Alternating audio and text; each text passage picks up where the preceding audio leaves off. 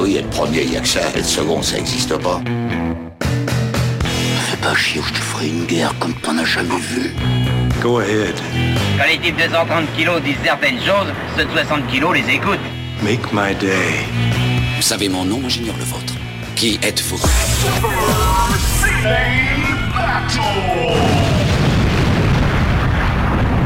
Le second, c'est un con. Super Ciné Battle, c'est le podcast où nous établissons le classement ultime du cinéma. Nous prenons vos listes de films que vous nous adressez pour les classer, du meilleur au pire, afin d'obtenir LA liste ultime. Ceci est notre épisode 78, et je suis fou de joie de vous retrouver. À l'autre bout du poste, il y a Stéphane Boulet, alias Plugin Baby, bien sûr. Bonsoir Daniel. Donc quel dynamisme dans la voix. Quel- quel- Mon Dieu, qu'est-ce qui se passe là? On est, on, on est au taquet là. Qu'est-ce qui se passe? Bah, C'est que ça fait longtemps. Ça fait Ça très fait- longtemps. Ça fait très longtemps, effectivement. De toute l'histoire de Super Ciné Battle, on n'a pas attendu. C'est quoi? Je sais pas, on a, on, a, on a fait deux semaines et demie, Trois, Trois- semaines même. trois même. semaines, mais là, Ouais, on, ouais. on- là, on entre presque au, au mois. Et je vais te dire un truc, tu m'as manqué, mec. Mais oui, mais toi aussi, toi Tu aussi. m'as manqué, tu, ça m'a manqué de parler cinéma.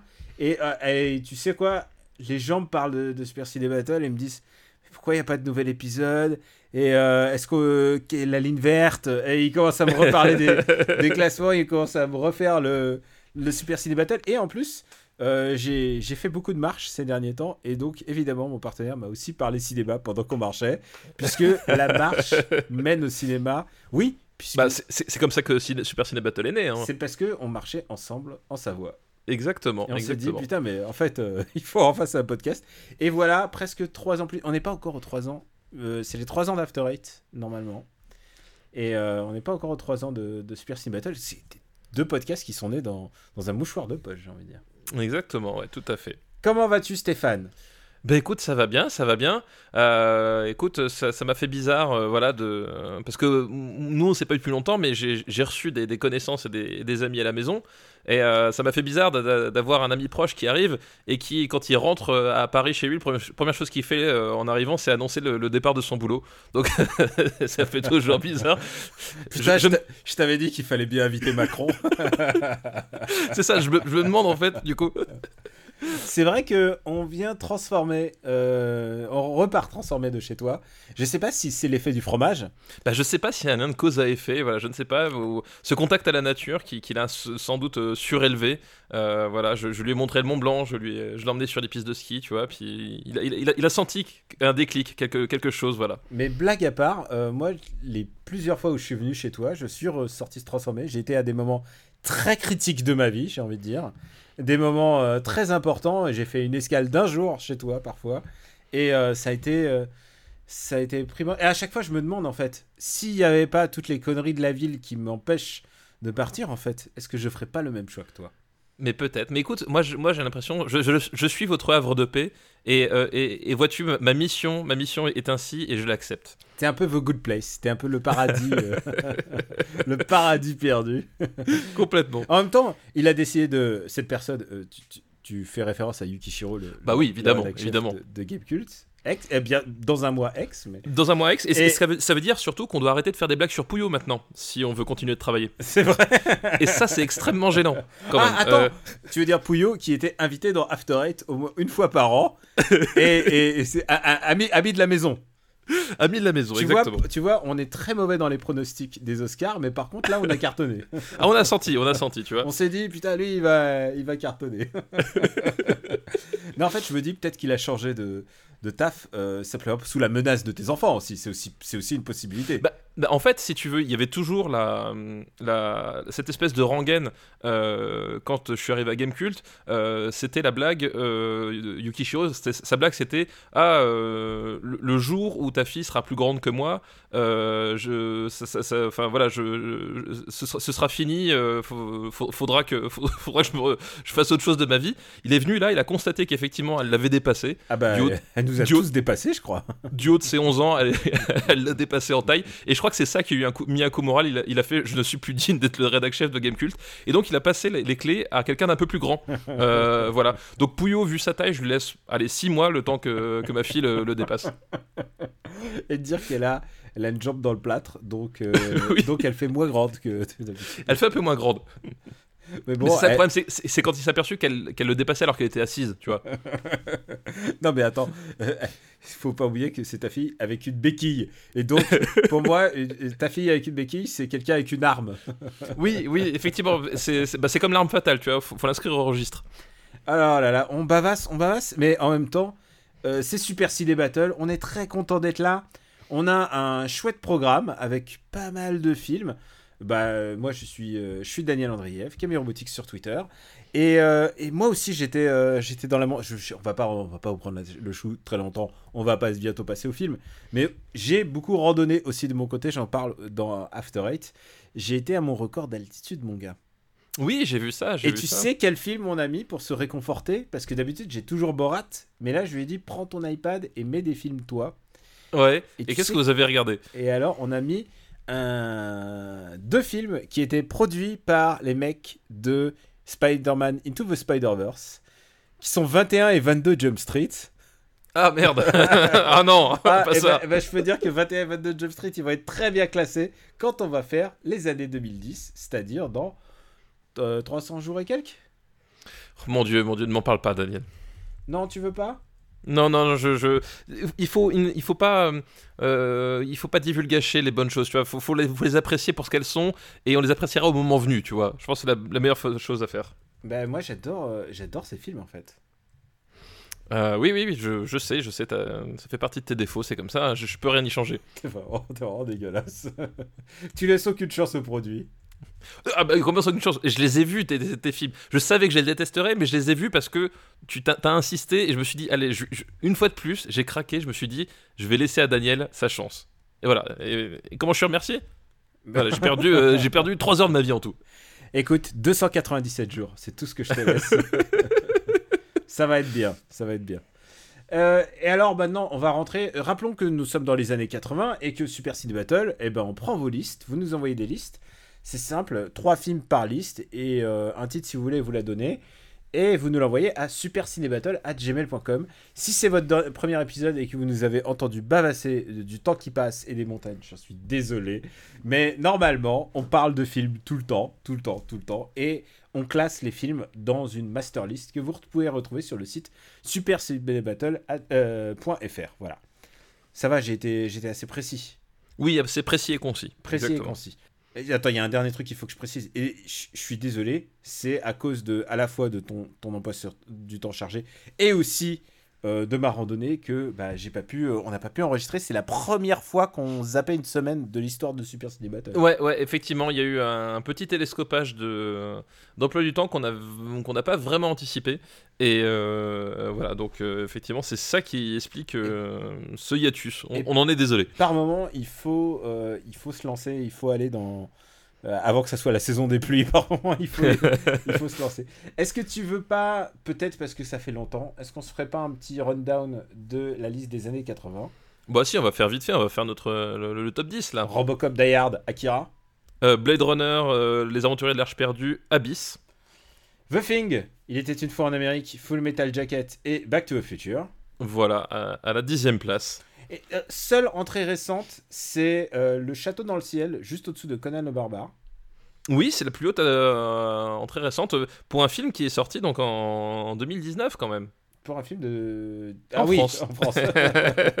Sur Netflix, non. Ah non, c'est pas le Château d'Ancien, mais non, je suis bête, c'est le- Cagliostro. Qu'est-ce que je raconte Cagliostro, oui. Oui. C'est pas grave. Euh, et puis, euh, je regarde vers la fin. On a un film qui est allé vers la fin quand même. C'est Golden Child, 172e. C'est vrai, c'est vrai qu'on avait parlé de Golden Child euh, dans le dernier épisode. On va, on va reparler aussi de, de ce genre de. de. de. De, de, de, voilà, de ce genre. Film audacieux dans ce 78e épisode. Dans les années 80. Alors, on va prendre une première liste, mon gars. Prépare-toi. Ah bah j'étais prêt dans le ventre de ma mère. Je, je m'y attendais. Et c'est une liste. Alors, je me suis euh, pas trop foulé puisque j'ai regardé les listes qui sont arrivées. Il y en a vraiment des très bien. Il y en a tellement des très bien que j'ai du mal à choisir. Et j'essaye toujours de, de choisir des films, euh, des listes où il y a des films euh, un peu mineurs, un peu différents. Et là, euh, je crois que celle-là, elle tombe pile, pile, pile vraiment bien. Vas-y, liste- vas-y. C'est une liste qui nous est envoyée par Kiki's Delivery, Delivery Service. Est-ce que tu pourras le redire? Euh, Kiki's Delivery Service, oui. Bah, tu le remercies. Oui, exactement, merci à lui. Merci Kiki Delivery Service. Et c'est une liste qui s'appelle Quand Jackie, Johnny, Hardy prenaient trop de coke, des films too much mais adorables. Ah, ah on, on sent qu'on est dans notre domaine là. Ça sent le voilà, ça sent la win. Voilà.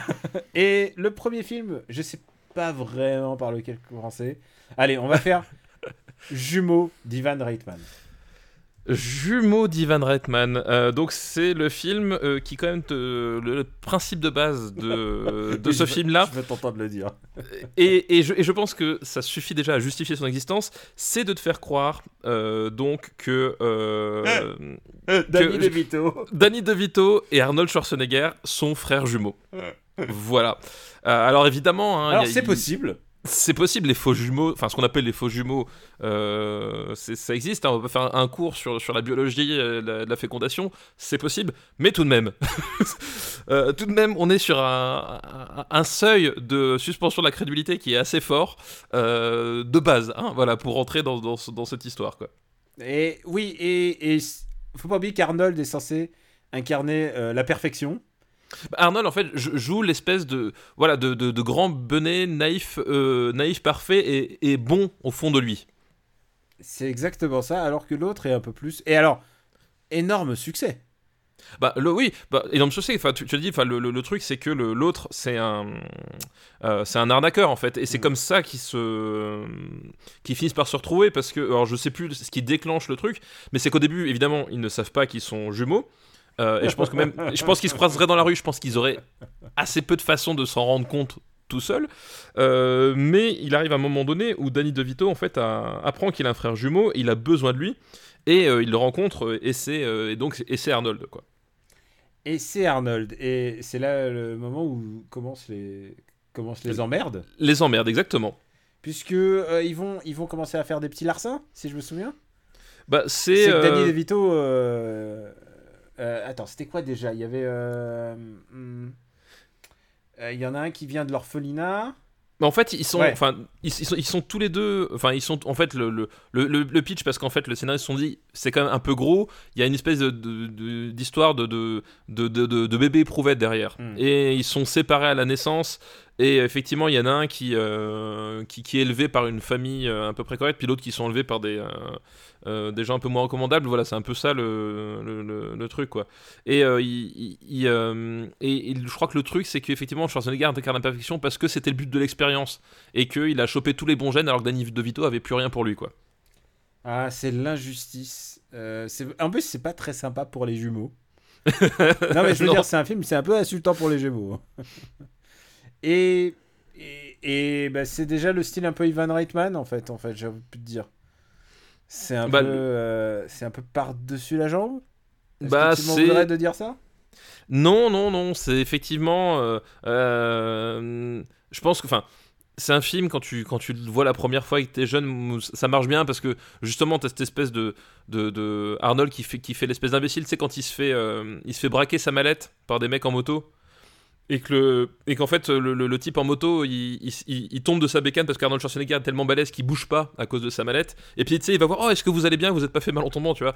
Voilà, t'as des situations qui, sont, qui fonctionnent bien comme ça, mais globalement, euh, c'est pas de la très très grande comédie non plus, quoi.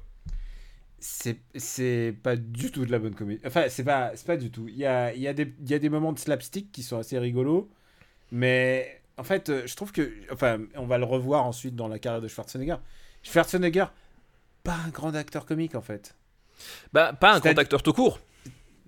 voilà, c'est. Ouais, c'est vrai. Non, mais je veux dire, Faut dire ce qui est, quoi. euh, je pense au film suivant, euh, Kinder- Kindergarten Cop. Euh, bon, Ah bah, Kindergarten Cop, je, je trouve, fonctionne mieux que, Ouais. euh, que Jumeau, tu vois. Junior? Ouais, non, Junior, c'est pas possible. Junior, Non. c'est Junior, non, c'est- là. c'est vraiment nul à Yesh, quoi. non, pas moi Arnold, tu vois. Ça, Ouais, c'est- c'est mais en c'est plus, clairement pas moi Arnold. C'est pas mon Arnold, mais c'est même pas mon Ivan Reitman.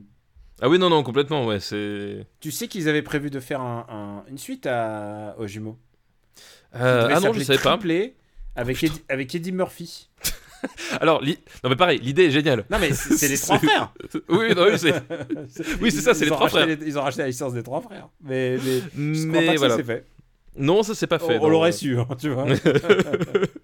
Et On en aura entendu parler. et alors il y a, en plus, il y a un twist, c'est qu'à la fin, ils, ils épousent des, des sœurs. Oui, oui, tout à fait. Et puis, elle tombe en... et puis elle tombe enceinte en même temps, je crois, en plus. C'est ça le, le- le truc, euh, je crois qu'il y a... Ça se finit pas là-dessus, à l'hôpital, je crois, une connerie comme ça?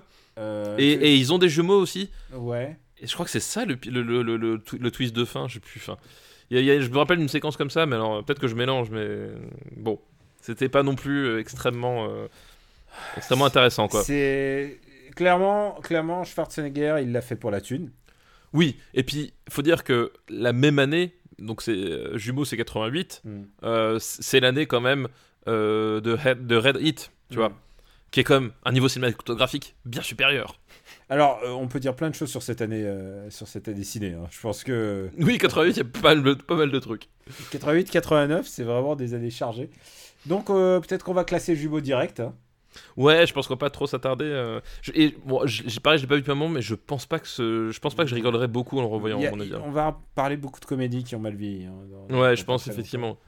Euh, Est-ce que par rapport, je vais tout de suite vers le bas. Est-ce que par rapport à Splash, Ah, je pense que Splash est mieux quand même. Y avait, je Big est mieux, Splash est mieux. Ouais, Big est mieux, Splash est mieux. Il y avait, je pense à Melville, mais il y a, je pense c'était, enfin c'était quand même plus, plus touchant quand même euh, Splash. Enfin, il y avait vraiment, c'était aussi bené, mais euh, voilà, c'était quand même plus touchant, moins, moins, moins n'importe quoi quoi. Alors, par rapport à Golden Child, Euh, c'est une excellente question par rapport à Golden je Child. pense que T'as le- les dilemmes quoi. Non, mais je pense que Golden Child me fait plus rire hein, pour une simple raison, c'est que Eddie Murphy, quand il fait du one man, il est beaucoup plus drôle que Oui, non, c'est- c'est- que, que, Schwarzenegger. et- Puis, et, puis, et puis De Vito, c'était déjà l'époque où, euh, où euh, enfin, dans ce film-là, il, il était assez hystérique justement. Enfin, c'était son personnage, mais t'as as un côté humour un, un peu par le- par l'épuisement, tu vois, qui est pas forcément.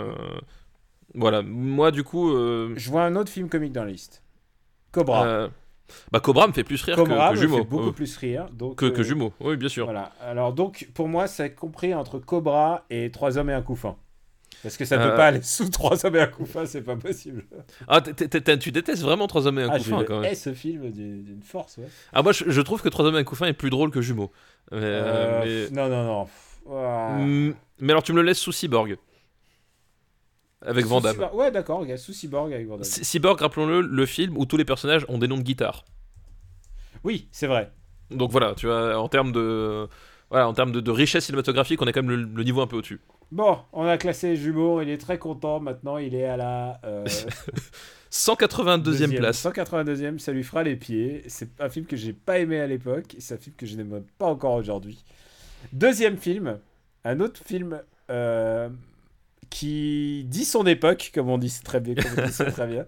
C'est Allô maman, ici bébé. Oh là là. Alors tu sais que euh, Allô maman, ici bébé. Figure-toi. Alors non, je ne l'ai pas revu récemment, Daniel. Si c'est ça ta Ah, question. putain, je je t'aurais- insulté. hein.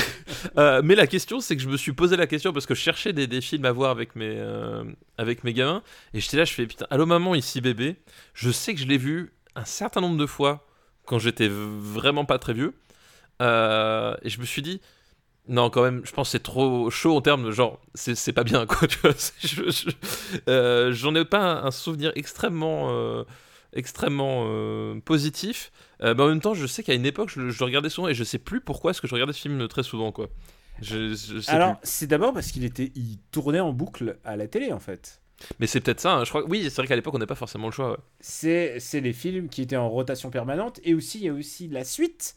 Donc du Ah oui, coup, euh, Allô maman c'est encore moi c'est Allô ça. Maman c'est encore moi. Donc du coup euh, qui s'appelle non il y a même il y a trois suites même. Quoi tu te fous de moi? Mais il y a Who's Talking il y a Who's Talking 2 et il y a aussi Who's Talking Now. Ah oui Allô maman c'est avec Noël. les chiens. Punaise oui. Mais pourquoi tu et Daniel pourquoi tu me pourquoi, Eh, tu, me rappelles- pourquoi me- tu me dis ça eh stop. me dis pas que c'est ma faute parce que c'est les années 2010 c'est le cinéma. Oh non j'avais C'est alors ciné- et honnêtement Look Who's Talking Now avec euh, il y a Diane Keaton. Oui oui de- complètement. Mais honnêtement j'avais comp vraiment effacé de ma mémoire le troisième épisode.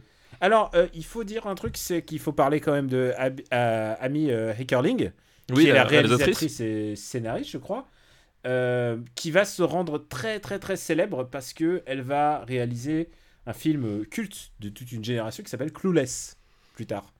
Ah oui, exact. avec euh, vrai. Alicia Silverstone. Ali- Alicia Silverstone. Et euh, Clueless chez nous, c'est. euh, comment il J'ai aucune idée comment il s'appelle en français. attends, je- Si, c'est peut-être Clueless aussi en fait. aussi, ouais, si, si, c'est- Clueless. Non, non, je crois qu'il non, non, il était. Oui, oui, tout à fait. Et c'est euh, l'histoire d'une ado, euh, d'une ado dans. C'est c'est le proto Beverly Hills quoi. Oui, il y a, y y y effectivement clairement de ça. Une ado superficielle et c'était Alicia Silverstone qui devait avoir euh, 20 piges à tout casser quoi.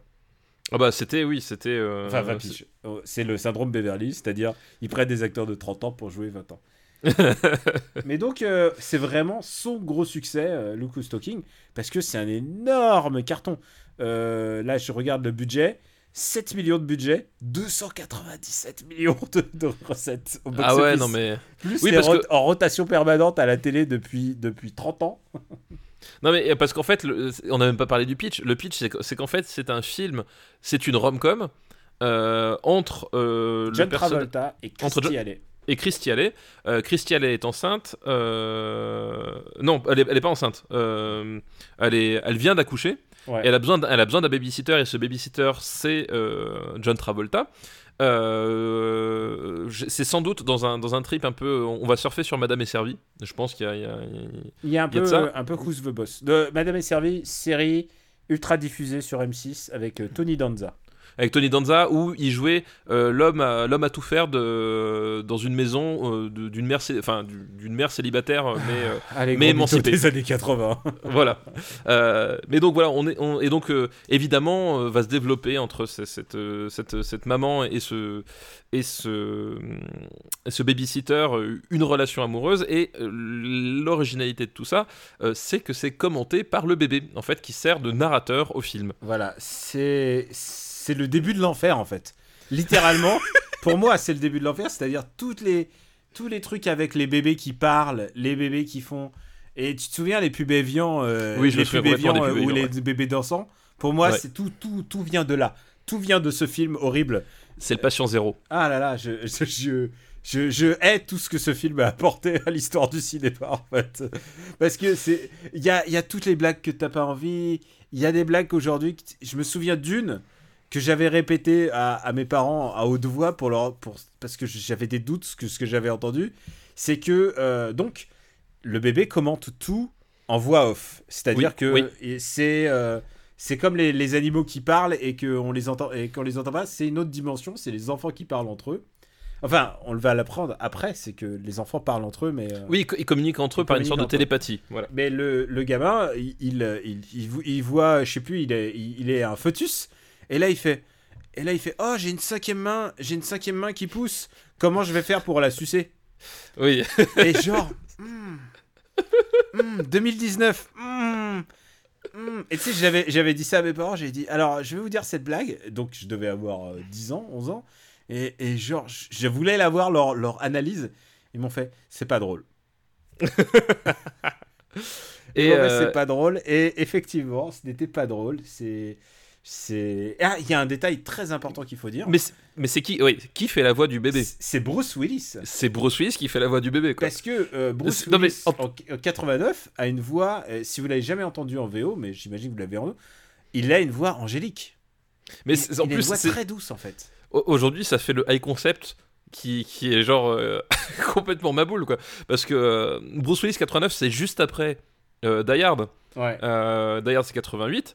Et donc, euh, on est vraiment à, à un moment charnière où, euh, où Bruce Willis commence à être Bruce Willis, entre guillemets, mais n'est pas encore tout à fait Bruce Willis. Bruce Willis, dans, dans... c'est- avant Die Hard, c'était le type de, de, de, Lune de Miel, quoi. Ouais, Mais là, il Euh, est, il est le, le Bruce Willis de Die Hard. Voilà, et là, il est le Bruce Willis, et vraiment, et genre, tu, tu commences ta carrière de, de action hero comme ça, et puis juste après, t'enchaînes avec la voix d'un bébé qui essaye de, qui commente le- les, les affres de, de, de sa mère et de John Travolta, quoi. Ah là là, il y a tout qu'il faut pas. Alors, euh, je veux juste citer, euh, parce qu'on l'a jamais prononcé son nom euh, de toute l'histoire de Super Ciné Battle, mais je sais qu'il y a des fans, et je dis, j'embrasse Max Donzel. Il y a Joan Rivers qui fait un caméo dans ce film, puisqu'elle elle fait à la toute fin la voix de la, la petite sœur Kiné, Oui, c'est vrai, exact, Voilà. exact. la, la grande Joan Rivers. Mais voilà, ce film, c'est vraiment de la daube. C'est, je pense, Je pense qu'il n'y a rien à sauver. je pense que ça a pas très, très, très, très bien vieilli. D'ailleurs, ils ont arrêté de le faire en full rotation. Je sais pas si Harry Potter a pris la place, mais en tout cas, quelle que soit la daube qui a pris la place de, de ce film, elle, c'est moins pire que ça. ah, je déteste ce film. C'est John Travolta qui qui minaude pendant tout le film. C'est ça en plus, c'est que John Travolta, Oui, oui, c'est bah un, oui, bien sûr. c'est un super film. C'est un super acteur. Mais, euh, mais il est il est gna gna ouin ouin. C'est oh là là là là là là. Non, mais il le, le pire, c'est que sur, sur la trilogie, ça reste le meilleur. c'est que Alors, tu que prends, tu la trilogie. Le troisième est pas mieux avec Ah non, non, non, non, non, non. Non, non, c'est- c'est- c'est c'est à partir du moment où tu sais plus comment relancer ta licence et tu te dis on va prendre des, des, des, des- des bébés chiens mignons, tu, tu sais que là t'as t'as- t'as touché Les le fond. bébés quoi, chiens mignons avec un chien joué par Danny DeVito. Oui. Hop, lien avec le film précédent. Et une chienne jouée par Diane Keaton. Ouais, non, mais. Voilà, Genre, ils se sont dit, c'est vraiment, c'est vraiment une bonne idée tout ça. Ouais, voilà, c'est. Non, mais c'est le meilleur de la trilogie. Si jamais euh, bah, vous êtes comme Quicks et euh, vous aimez commencer euh, les licences et les faire toutes dans, dans, dans, dans le meilleur ordre possible, eh ben, commencez par celui-là, quoi. Ouais, mais j'ai envie de dire, il y a beaucoup d'autres films intéressants à part celui-là. Mais tu sais, je parlais, on, on- on parlait de. euh, Comment ça s'appelle De. Christy Alley, Christy elle, c'était vraiment une bonne actrice quoi. Christy Alley, euh, ouais, c'est- mais c'était un- peu l'étoile filante des années 90, hein, euh, Christy Alley. Ah, Parce que, elle aurait pu faire euh, une carrière incroyable. Et puis, euh, pouf, elle s'est consumée en vol. euh, Alors, qu'est-ce qui s'est passé dans sa carrière pas non, compris. je sais pas. Ouais, je Je crois sais qu'il y a eu non ce plus, mais. film, hein, c'est ça. euh. Bah peut-être, ouais, peut-être, justement c'était l'excès de confiance, tu vois. Euh, mais on, on parlait justement de Madame est servie euh, en, en pont avec euh, Allô maman ici bébé, mais euh, ce qu'il faut savoir, et je m'en rappelle que maintenant, mais c'est qu'il y, a- il y a eu une série qui avait, qui avait commencé avec Allô maman ici bébé, qui, qui a été diffusée, je crois pas qu'elle a été diffusée en avait Une France. série? Ouais, et, et dans la série, il y avait Tony Danza au casting. Attends, attends, je vais vomir. C'est pas possible. Non. Ah si si. Alors euh, honnêtement la, la série je l'ai jamais vue. Moi j'ai tu sais, j'ai juste vu les les, les, les bandes annonces sur euh, sur YouTube et- etc. Euh, je crois que ça a jamais traversé l'Atlantique. Mais c'était une série avec Tony Danza et George Clooney. Euh, George Clooney euh, voilà on, on en reparlait l'épisode dernier avec Urgence tu vois. Enfin non on n'en parlait pas mais on parlait oui, d'Urgence. oui, Enfin, tu bref. as raison, tu as raison, tu as raison. C'est Baby Talk, c'est une série, oui. Ouais et, et, euh, Je suis voilà. en train de regarder, ouais. Ah, il y a Georges. Oh là là là là là là. Oh là là. Oh là là. Euh. je- je- je- Tu sais, il y a un moment où j'étais content de pas savoir tout ça. Oh, voilà bah, grâce à moi tu le sais tu vois Daniel. Baby Talk. Eh ben écoute, je ne regarderai pas cette série parce que officiellement, ça a l'air d'être horrible. ça pourrait être un palier Patreon. Oh non, Un- non. on, on rajoute on rajoute un palier Patreon. Tu sais, c'est bientôt Euh. l'anniversaire du Patreon et j'ai dit non à cette idée. Pour 2500 euros par mois, eh bien, Daniel s'engage à regarder tous les épisodes de la série Allô maman ici bébé. Excellent. Alors, où est-ce qu'on va mettre euh, ce, ce- ce film? Alors, tu sais que le paradoxe, c'est que moi, à l'époque, je préférais Allô maman ici bébé à Jumeaux quand même.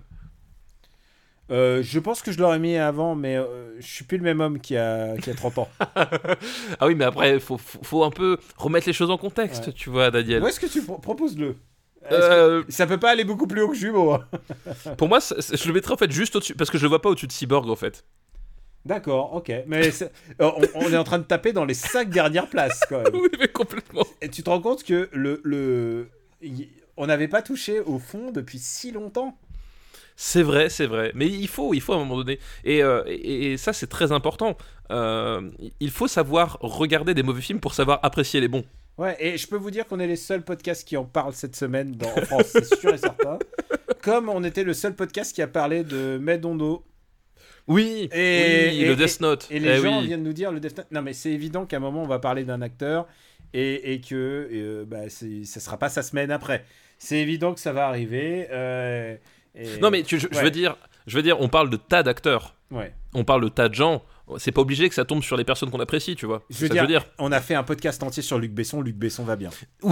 c'est ça. Luc Besson va bien. Il, a- il est même plus poursuivi par la justice. C'est fou ça. C'est, ça me paraît incroyable, mais. Est-ce que quelque part on serait pas son, son, son espèce de gris-gris justement que le, le par la c'est l'effet autant inverse. je veux pas croire au, au Death Note, autant je veux pas croire à ça. Ouais, sinon on dort plus la Peut-être, nuit. peut-être que c'est lui, tu sais, il nous écoute en s'endormant il fait Haha, les connards. S'il savait. Alors, euh, bah écoute, on a, on a fait ces deux premiers. Il nous en reste un dernier dans cette. Putain, attends, attends. Vu le niveau de la liste, j'ai peur du dernier. Non, ça va aller beaucoup plus haut. Ah d'accord. Ah, ok. Scroll the fuck up. Euh, Puisqu'on va parler, euh, je te rappelle, le, titre de c'est quand Jackie, Johnny et Arnie en prenaient trop de coke. Des films too much mais adorables. Donc, qui peut être ce Jackie? Jackie Chan, j'imagine? Non. Ah, j'ai Euh, Berroyer alors. Non, enfin, après, je sais plus qui sont les prénoms de sa liste. je vais simplement te dire le nom du film. C'est Les sorcières d'Eastwick de George Miller. Ah oui. C'est autre- c'est un autre niveau quand même. C'est quand même autre chose, effectivement. Et il faut que je te dise un truc, quand j'ai vu Les Sorcières d'Eastwick, euh, pour moi, c'était pas du tout un film de George Miller. C'est, je l'ai vu comme euh, un film, euh, comme pour moi, c'était un, c'était un film, c'était une comédie que je voyais avec mes parents, ça. Oui, bah après, c'est c'est vrai qu'effectivement, c'est. euh, Bah, après, George Miller, euh, c'est le mec qui a fait Babe aussi. Hein. George Miller est le mec qui, qui a fait Babe. Et Babe, je vous préviens tout de suite, sera très bien classé. voilà, George Miller, il, il- c'est le type qui a fait Mad Max et Babe. Et Happy Feet. Et, et qui, et, et qui Alors, tu vois- c'est trois bons, trois bons films. Et, et, et, et dans la mesure où tu me dis finalement euh, euh, faire une comédie avec des sorcières euh, re- euh, avec euh, Jack Nicholson, Michel Pfeiffer, euh, Suzanne Sarandon et Cher, Et cher. ouais. finalement, Il y a que lui pas qui si pouvait déplacé faire. que ça. Musique Voilà, de John Williams. Donc euh, oui, c'est vrai, musique de John Williams, oui. Et c'est une comédie en plus. C'est ça qui est. euh, c'est une vraie putain de bonne comédie. Enfin, je sais pas bonne. Est-ce que tu aimes les sorcières d'Eastwick J'aime bien les sorcières week. Euh, j'aime bien. Bah oui, effectivement, on est, on est déjà sur un, effectivement un, un créneau euh, d'humour qui est quand même largement au-dessus de- des deux. Euh, T'imagines, c'est ton premier épisode de Super Sin Battle, tu commences par euh, jumeaux et à la maman ici bébé quand même. C'est dur. C'est rude. c'est rude quoi. C'est rude. On est désolé. Eh, Mais peut-être que. Tu sais, il y a les gens qui font leur playlist, euh, leur sélection en fonction de Super City Battle. Peut-être qu'ils sont allés les regarder. ils se disent, Oh non, non, il faut que j'aille les regarder avant d'écouter le podcast. Là, ils nous en veulent. hein. Non mais c'est comme si tu dis ouais, je, je- je veux faire de la randonnée puis tu passes par la face nord des écrins tout de suite. Tu vois, il y a un côté un peu euh, bon. Je sais pas si c'est. Ah, ouais, j'ai j'ai souffert. hein. Moi, je, je dirais, je dis plus rien. Mais euh, oui, non, on est sur un, un niveau de comédie, euh, que ce soit en termes de, de- ne serait-ce que de mise en scène déjà, euh, et d'écriture qui est quand même largement au-dessus, quoi. Euh, bah, D'abord, déjà, c'est l'adaptation d'un bouquin. Ou- Oui, oui. Enfin, moi, je j'ai jamais lu le bouquin, mais c'est l'adaptation d'un bouquin.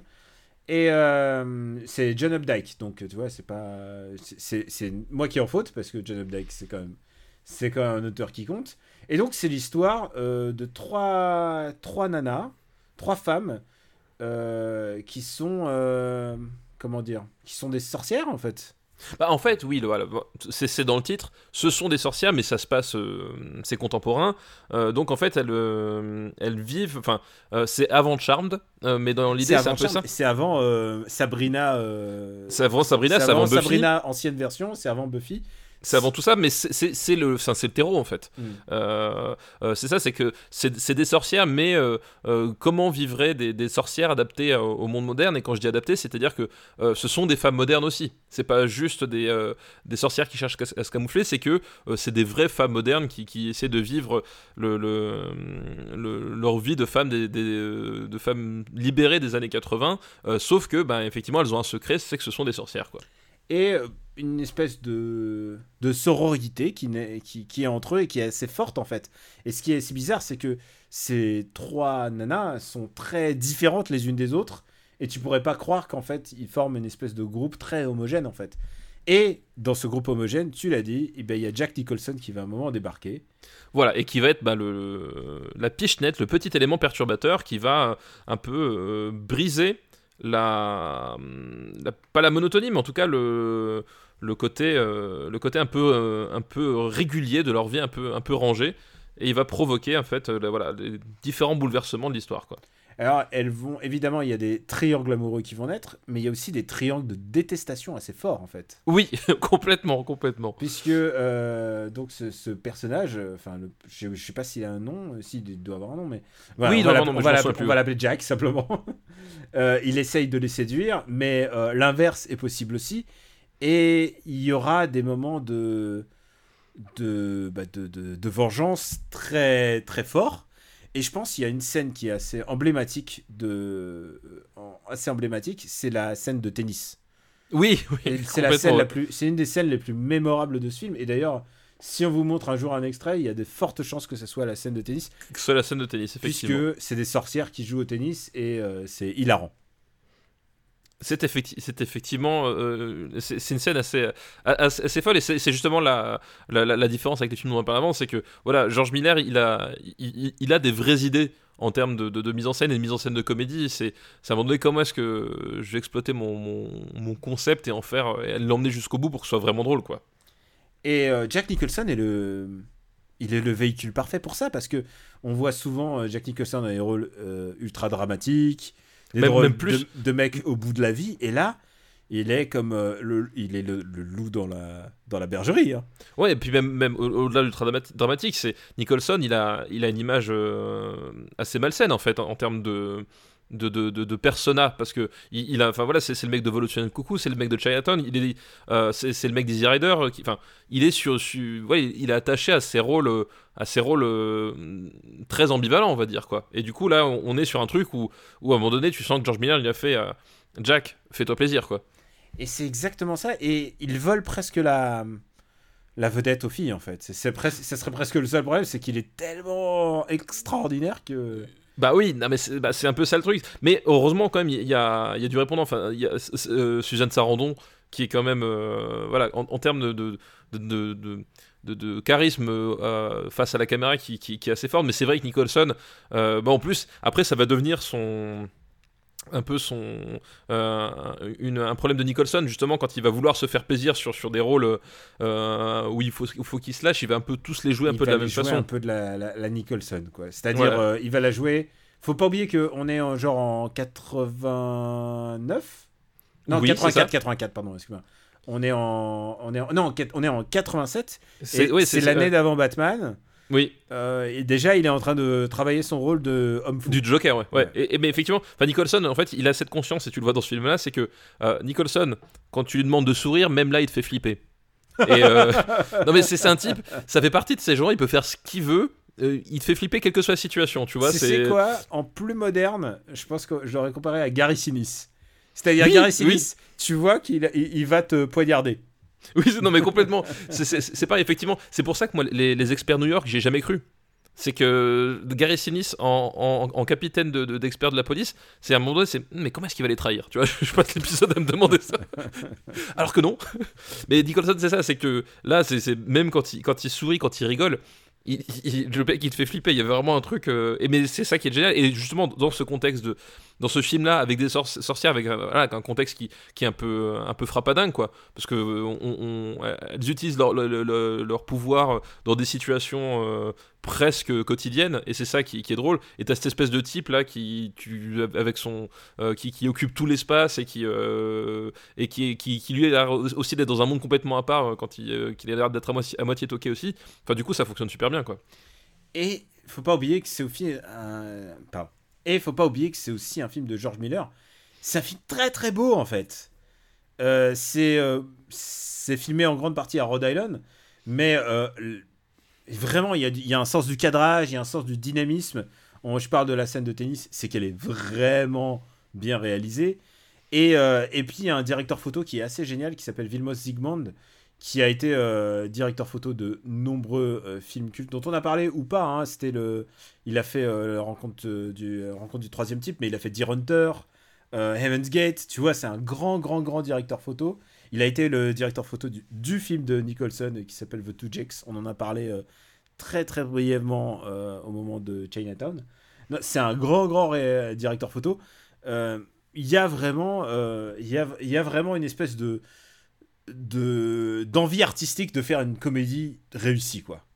Bah, c'est euh, et, et- et c'est drôle parce que Gros Euh, succès maintenant- à l'époque. Ouais, gros succès et c'est marrant que t'en parles parce que euh, moi je le rapprocherais même si je préfère euh, euh, le, le film dont je vais parler mais je le rapprocherais de ce que de ce qu'avait fait Peter Jackson avec euh, Frightened Ah ouais, vrai. Comment il s'appelle en français les titres français. euh, je ne sais plus on va retrouver ça Euh, mais c'était un peu c'était un peu le, le- le- le- le- un peu le même trip c'est-à-dire euh, on part dans une comédie fantastique un peu un peu un peu un peu un peu délirante mais en même temps avec une vraie ambition artistique derrière quoi et fantôme contre fantôme voilà c'est ça contre avec euh, Michael J Fox Oui, qui est clairement Fantôme contre Fantôme, c'est l'héritier de ça. ah bah oui mais complètement oui on est on est vraiment sur le et tu effectivement Dix ans on- plus tard, c'est le même. hein. Ouais, on, on parle d'héritage, enfin de, de sens du cadre, etc. Enfin, ça, ça se retrouvait complètement, ouais. Ouais, ce qu'on va euh, mettre, Les Sorcières d'Eastwick, je suis ravi d'en parler. C'est un film que j'aime beaucoup. Eh ben écoute, Les Sorcières d'Eastwick. euh, C'est un film drôle. Euh, mhm, Je suis en train de monter, je suis en train de scroller vers le haut. hein. Moi, tu vois, je le mettrais. Moi, par exemple, je le mettrais pas au-dessus du flic de Beverly Hills. Et alors, rappelle-moi où est le flic de Beverly Hills? 57ème. Ah non, je pense pas que ça aille euh, au-dessus du flic de Beverly Voilà, Hills, c'est sûr. on est d'accord. Ouais, Mais tu vois, par exemple, euh, je pensais à un autre film drôle. Je vois, y a-t-il un, flic... y a-t-il un pilote dans l'avion? Je, je préfère Les Sorcières d'Eastwick, je pense. Tu penses que Year of Dragon est, est, est moins bon que, que les sorcières d'Eastwick? Alors attends. euh, Il y a Black Rain, Kickboxer, Back to the Future 2, Year of Dragon. Ah non, non, l'année du dragon, par contre, ouais, non, ça, ça, ça va en dessous de l'année du, dragon, Ouais. ouais. Et, et pourquoi j'y pense, c'est qu'il y a Heaven's Gate qui est juste derrière, et Heaven's Gate qui est quand même très très beau et du même. Oui, c'est vrai, oui, ouais, c'est vrai. Donc je te propose, Euh, moi je te propose euh, au-dessus d'un Presse à New York. Entre le retour du Jedi et un Presse à New York. Vendu. Ok, ça te va? Parfait, très bien. Parce que j'adore les sorcières d'Eastwick, hein, mais genre, faut pas. Tu, tu peux, genre, tu peux pas le mettre au-dessus de of Dragon. Oui, oui, c'est ça, c'est. Et c'est ça où. euh, Attends, d'ailleurs, ça s'écrit comment? Eastwick, là? Je sais même pas. J'ai pas. Euh, East comme euh, euh, Ouais. E-A-S-T, et puis Wick comme John Wick. John Wick. Voilà. W-I-C-K. Parce que. on a quand même un. un- je crois un premier tiers de, de fou furieux quand même hein, dans les années 80 là. Assez solide, on va dire. Genre, Assez solide. Genre 70e Mi- Mr. Dynamite, un film que j'adore. C'est vrai, c'est vrai. On va remercier Kiki's Delivery Service pour sa liste. Merci Kiki, euh, merci Kiki Delivery Service pour, ton, pour, ta, pour ta liste. Je sais que foi. moi j'aime ce nom, j'aime ce film, mais euh, j'aime plus que toi. Mais oui, tu l'aimes plus que moi. c'est une liste qui nous est envoyée par le patriote le plus généreux du RPU, qui est Emeric. Merci Emeric pour ta liste. Euh, Emeric, qui est le patriote le plus généreux, et donc il donne suffisamment au Patreon pour que il, sa liste rentre directement. Euh, Genre, il n'y a, pas- y a, pas- y a pas à chier. Sa liste, elle arrive, elle arrive dans, dans, le- dans la boîte à messages et je la passe. Euh, et j'espère, je croise toujours les doigts pour qu'ils aient bon goût, les gens qui font ça. et donc, euh, en fait, là, c'est une liste qui a très bon goût. Donc, ça va, très bien. Et c'est une liste euh, qu'on aurait bien voulu faire un petit peu avant, mais on, écoute, il n'y a, pas de- y a pas de mauvais timing. C'est une liste qui s'appelle Dans cette liste des années 80. Attention, c'est très long, hein, sa liste, son titre. Mais après, euh, eh, eh, il, a, il a payé. il a payé, merci à lui. Et donc, il peut mettre le titre qu'il veut. Il peut faire la spéciale dédicace à sa, à sa tata, s'il veut. Donc, dans cette liste des années 80, je trouve qu'il n'y a pas assez de films HK, à mon humble avis. Écoute, Ah, mais il a raison, il n'y a jamais de il n'y a assez de jamais assez de films HK, il a raison. Alors, je propose d'ajouter 3 de, 3 de plus, tout en rendant hommage à quelqu'un qui a fait beaucoup pour l'apprentissage de mon cinéma préféré et que papa connaît très bien. Je veux parler de Drellium. Euh, Ah bah oui, bien sûr, je vois tout à fait. aka Yannick Langevin. Oui, je vois tout à fait qui c'est, effectivement. Donc, on va avoir des films Nouachi, mon gars, si tu veux. Est-ce que Ouais, t'es ah, prêt?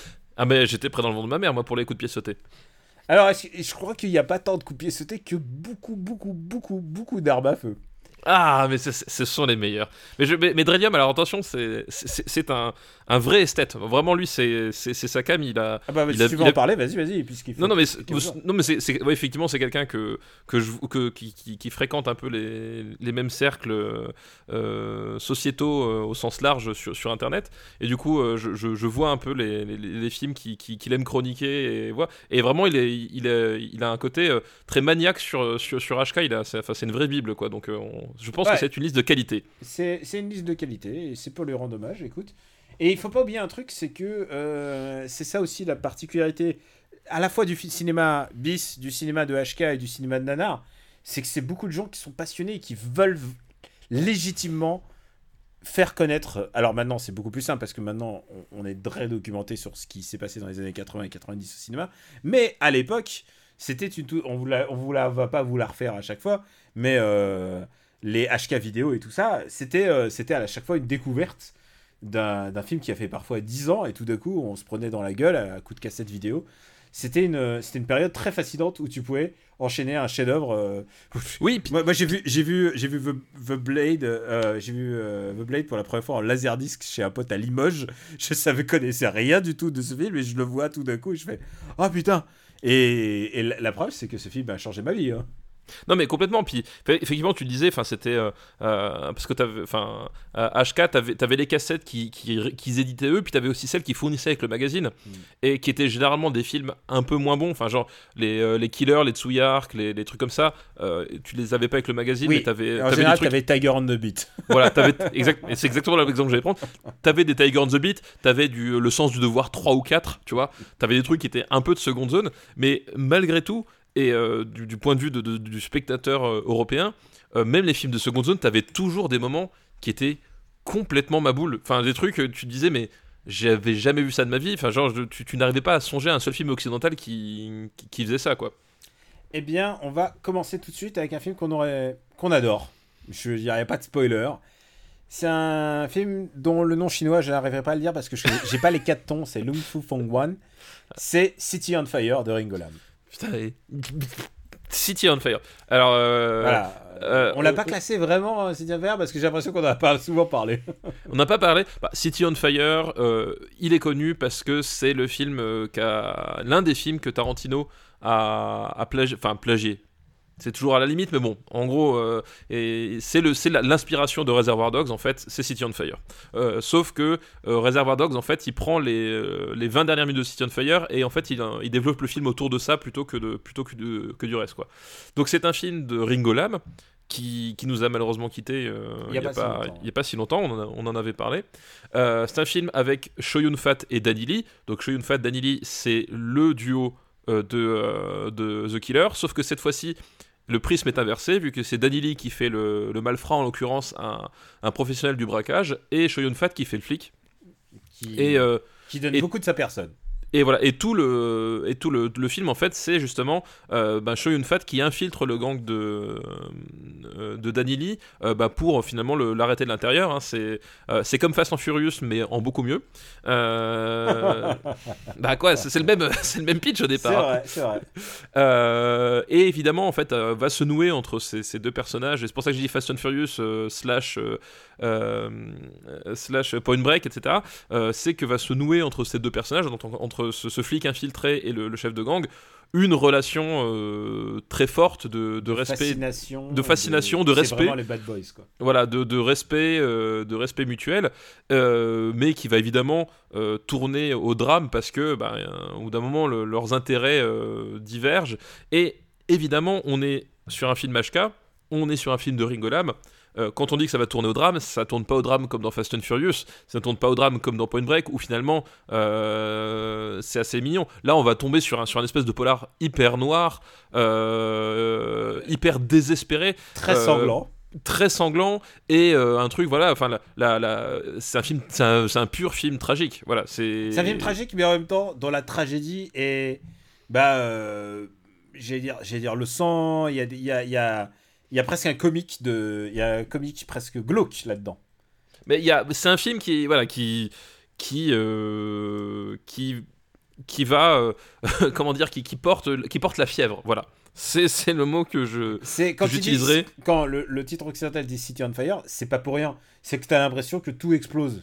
Bah, en fait l'impression que c'est une ville sous pression, quoi. C'est une ville sous pression et c'est d'ailleurs, enfin, c'est la façon dont, euh, Hong Kong était, euh, était dépeinte par beaucoup de cinéastes à, cette époque-là. Euh, C'était ce, ce, ce, ce, côté, la, cocotte minute en fait. Et ça, c'est vraiment un truc qui est en plus propre au, cinéma de, de Ringo Lam. hein. La, cocotte minute, c'est vraiment l'archétype du cinéma de, de Ringo Lam. Tu regardes bah, Prison on Fire, School on Fire, tu, tu, tu regardes Full Alert, etc. C'est que des films à fait à chaque fois où tu as, une situation globale qui pèse sur des personnages à différents niveaux et qui en fait va peser de plus en plus et les personnages plus ils luttent et plus ils vont s'enfoncer euh, psychologiquement, socialement, euh, dans la violence, etc. Enfin, t'as un côté, euh, voilà, on, on- est tiré vers le bas quoi qu'on fasse et t'as as un côté super noir et en même temps euh, le, le, le Ringolam, euh, la façon dont il, il- il s'attache et il dépeint ses personnages avec un, un certain lyrisme dans, le, dans la caractérisation qui fait que euh, c'est, t'es, touj- t'es toujours, euh, toujours envie que ces mecs, à un moment donné, ils, aient- ils aient une chance, ils aient une lueur d'espoir. Merde, le, le, le monde, c'est pas, c'est, pas horrible comme ça. Et la réponse C'est- est si, évidemment que c'est horrible le Toujours monde. désespéré. On a parlé de The Mission. C'est un peu le désespoir à la The Mission. Oui, mais, mais même je trouve que ça va plus loin que, que ça encore. Enfin, il y a vraiment un côté, euh, voilà, hi- hi- ultra tragique euh, dans ce film-là. Enfin, c'est un, pour moi, c'est un, c'est un très très très grand polar. On retombe quelque part sur, euh, euh, pour moi, l'un des, hum, l'un des, hum, comment s'appelle, l'un des modèles de City on Fire. euh, c'est le, c'est du cinéma, euh, c'est du cinéma à la Melville. Tu Mm. prends le- les, les trajectoires samouraï, Ah le bah, cercle complètement, rouge. Complètement. hein. Euh, on est complètement là-dessus, euh, ou même, bah, même l'armée des ombres. Enfin, je veux dire, on est sur le, le même type de truc où t'as des, t'as des personnages qui sont, qui sont humains et qui sont pris dans des trucs euh, qui les dépassent complètement et qu'au bout d'un moment, le, tu te rends compte que seul le, le désespoir peut les, seul les désespoirs les attend au tournant, quoi, quoi qu'il les fasse. Je suis en train de me demander, est-ce qu'on a, on a classé The Killer ou pas? Euh, On a classé The Killer, oui, oui. On a classé, on l'avait fait assez tôt The dans mon Killer souvenir. est- ah oui, oui, cinquième épisode. Il est 76e. Et je pense que ça ira beaucoup plus haut que The Killer. Et, euh, et c'est un film fabuleux, si tient de faire vraiment, vraiment fabuleux. Et le problème, et on va dire que c'est toujours ma, ma rengaine à chaque fois, mais malheureusement c'est quelque chose qui me tient à cœur. Euh, City on Fire, je regarde en face de moi, j'enregistre, j'ai ma, j'ai ma DVD tech Ouais. euh, en face de moi, je regarde City on Fire. euh, dans ma DVD tech, c'est un boîtier assez épais. Pourquoi ce boîtier est-il épais? Parce que c'est un boîtier VHS. Parce que ce film n'a jamais été édité en DVD en France.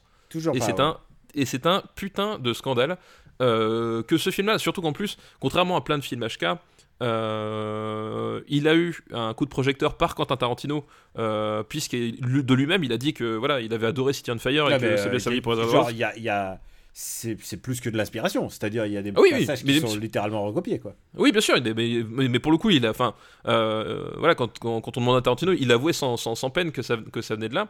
Euh, et donc, ce film avait été édité à, à l'époque. euh, euh, je vois sur les cassettes, là, sur le tranchant, c'est Universal qui avait sorti le- la cassette, mais le au passage du DVD, pff, on n'en a plus entendu parler. Et euh, je me dis qu'à une époque où euh, bah, Time and Tide vient juste de ressortir en, en édition Blu-ray euh, qui tabasse, Ah, Que tu Full Alert. Oui, bien sûr, je- Ah, bah, évidemment, je, l'avais préco. Euh, que Full Alert va ressortir euh, là, au, je sais plus, c'est mars ou avril, Ouais. euh, très, très bientôt. Et ben, je me dis qu'il serait temps que quelqu'un se bouge le cul pour sortir City on Fire en, en DVD, même carrément en Blu-ray, c'est pas possible Voilà. quoi. en, en- en Blu-ray français. La trilogie, hop, voilà. Voilà, exactement.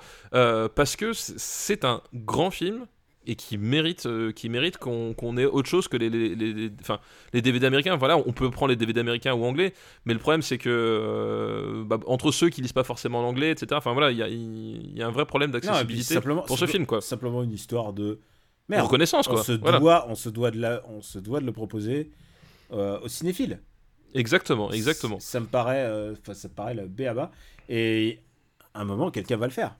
Bah, j'espère que quelqu'un va le faire. Si voilà, un, un jour en fait, on, on va finir par lancer notre propre label d'édition, Daniel. Franchement, Vu que- chiche, hein, à un Et, moment. euh. et- et- et surtout qu'en plus, nous, on a une stratégie euh, en termes de, de, de puissance commerciale assez, euh, assez rodée, hein, on va dire. hein, voilà, Puisqu'on on parle des films, dont- puisqu'on en Puisque, parle. voilà, exactement. Un jour, on va se lancer, on va éditer nos propres, nos propres DVD parce que c'est pas possible, quoi. C'est c'est là qu'on se met à édi- éditer le DVD de Allô maman, ici bébé. On dit ouais, euh, premier du top. Non, mais c'est vrai que euh, s'il y a des éditeurs qui font du bon boulot et qui, bah, là, on vient de le dire pour, euh, pour Time and Tide, euh, qui est un grand film mais dont on n'a pas encore parlé parce que je me garde des boulettes pour quand on va faire les années. c'est vraiment, il va falloir qu'on le fasse hein, parce que je, je tisse quand même Time and Tide depuis un bout de temps. Voilà, quand il y a des éditeurs qui font du bon taf, on n'hésite pas à le dire et, on, et à recommander l'achat, quoi. Parce que là, c'est. Mais là, en l'occurrence, pour, pour, voir une, pour le voir en bonne condition, il faut attendre une.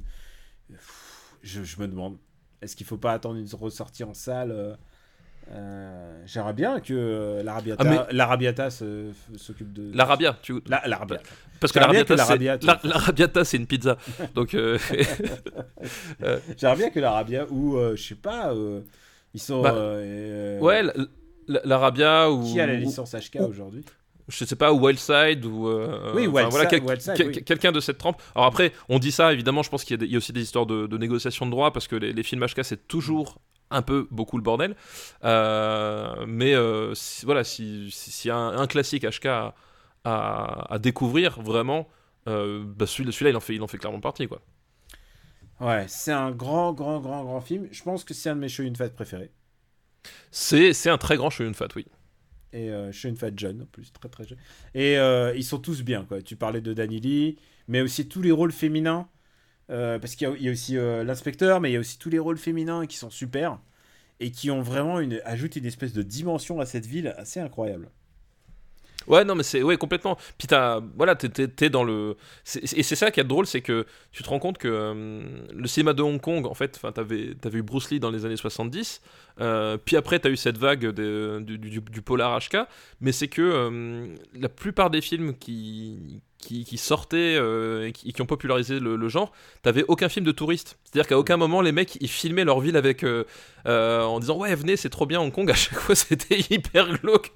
C'était genre, le dernier endroit au monde où t'avais envie d'aller, c'était Hong Kong, quoi. Et celui-là, ça en fait partie. On va peut-être en reparler tout de suite après du- de l'aspect touristique des films. D'abord, on va classer City on Fire. Où est-ce que tu le vois? Alors, City on Fire, je pense que ça va aller assez haut. C'est bon, j'ai scrollé, euh, je suis au premier tiers, mais je, Ouais. dirais même au premier cinquième. Euh, City on Fire. euh, Est-ce qu'on a classé déjà le syndicat du crime? Je crois pas qu'on ait classé le syndicat du... Ah, si, on a classé le syndicat du crime 47ème. 47ème. Euh, Il se trouve entre Evil Dead et Mad Max. Et c'est vraiment... Tu vois, j'adore Temple of Doom. Temple of Doom est 45ème, quoi. C'est vraiment... Ouais, ouais. C'est, Ça devient compliqué à classer tellement il y a de films bien là dans le top. euh, Oh, putain, y a, je vois Do the Right Thing, il est 23ème alors que Do the Right Thing, c'est un film extraordinaire quoi. Moi, déjà, je vois euh, euh, City on Fire. Mhm. Euh, par exemple, je le vois au-dessus de qui a euh, Who Framed Roger Rabbit, en dessous de Short Circuit. Ah oui, non, aucun problème. Peut-être même au-dessus de Short Circuit en fait. Ah ouais, je le vois au-dessus de Short Circuit. Je le vois. Allez, oh, allez, on va pousser. Par rapport à Police Story en fait. Euh, ah, ah, ah, j'adore Ah. Police Story, tu sais que j'adore Police Story. Moi aussi. Alors mais, écoute, je, mais, je- mais, mais, je- mais City on Fire pour moi c'est un film plus puissant quoi. D'accord, mais pas au-dessus de Do the Right Thing. Ok, bah, au-dessus de Police Story mais en dessous de Do the Right Thing. Ah bah ça me permet de parler de Do the Right Thing, tiens, de... puisque je suis ici. De Spike Lee. Oui, tiens, c'est le moment où on sort. euh, Attends, City on Fire, donc 24ème. Et c'est la difficulté de classer un film euh, très haut parce que il y a, il y a vraiment, il y a vraiment de très très beaux films. Euh, donc euh, Spike Lee qui a eu enfin un Oscar. Euh, il a... Ah oui, c'est vrai. Oui, Ouais, oui, meilleur, vrai. euh, meilleur scénario adaptation là. Ouais. Pour Black Clansman. euh, Alors que, rappelons-le, pour The The Right Thing, qui est quand même son chef-d'œuvre, je pense, euh, il a absolument rien eu. Bah oui, c'était trop. en même temps, C'était trop. Do, Do- Do the Right Thing à l'époque où il sort euh, dans le paysage hollywoodien, c'était trop à la fois. Enfin, tu vois, t'es.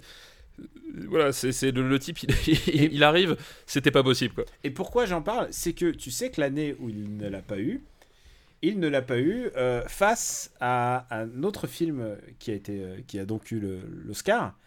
Et c'était, euh, enfin, on peut voir, on peut vraiment tracer des parallèles avec ce film. C'est, on va pas en parler dans les années 80 parce qu'il est sorti vraiment dans les années 90 en France. Mais il est sorti genre en décembre 89. C'est Miss Daisy et son chauffeur. Et Miss Ah Daisy- oui, oui, et- oui, et oui. que le fait que Do the Right Thing oui, oui. devant Miss Daisy et son chauffeur. Mais oui, mais c'était la blague de Spike Lee cette année aux, aux Oscars, c'est que il disait que euh, parce que là il a, il a perdu avec Black Clansman face à, à Green Book et il disait euh, ouais dès que dès que quelqu'un conduit quelqu'un d'autre dans une voiture, je, je perds. Oui, et en plus, c'est la même chose du. C'est le blanc qui sauve le, le noir. Puisque c'est Miss Daisy qui sauve, euh, qui, qui sauve son chauffeur. Et dans Green Book, c'est la même chose. C'est le chauffeur qui sauve, qui sauve un peu son. qui sauve le noir.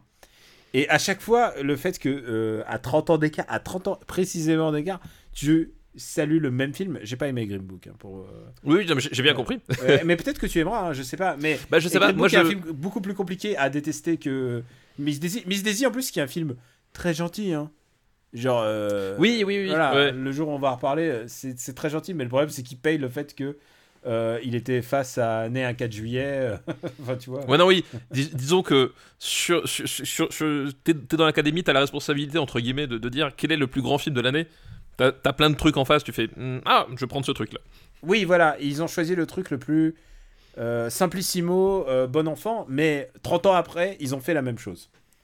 Ils ont fait le, ils ont fait le même truc.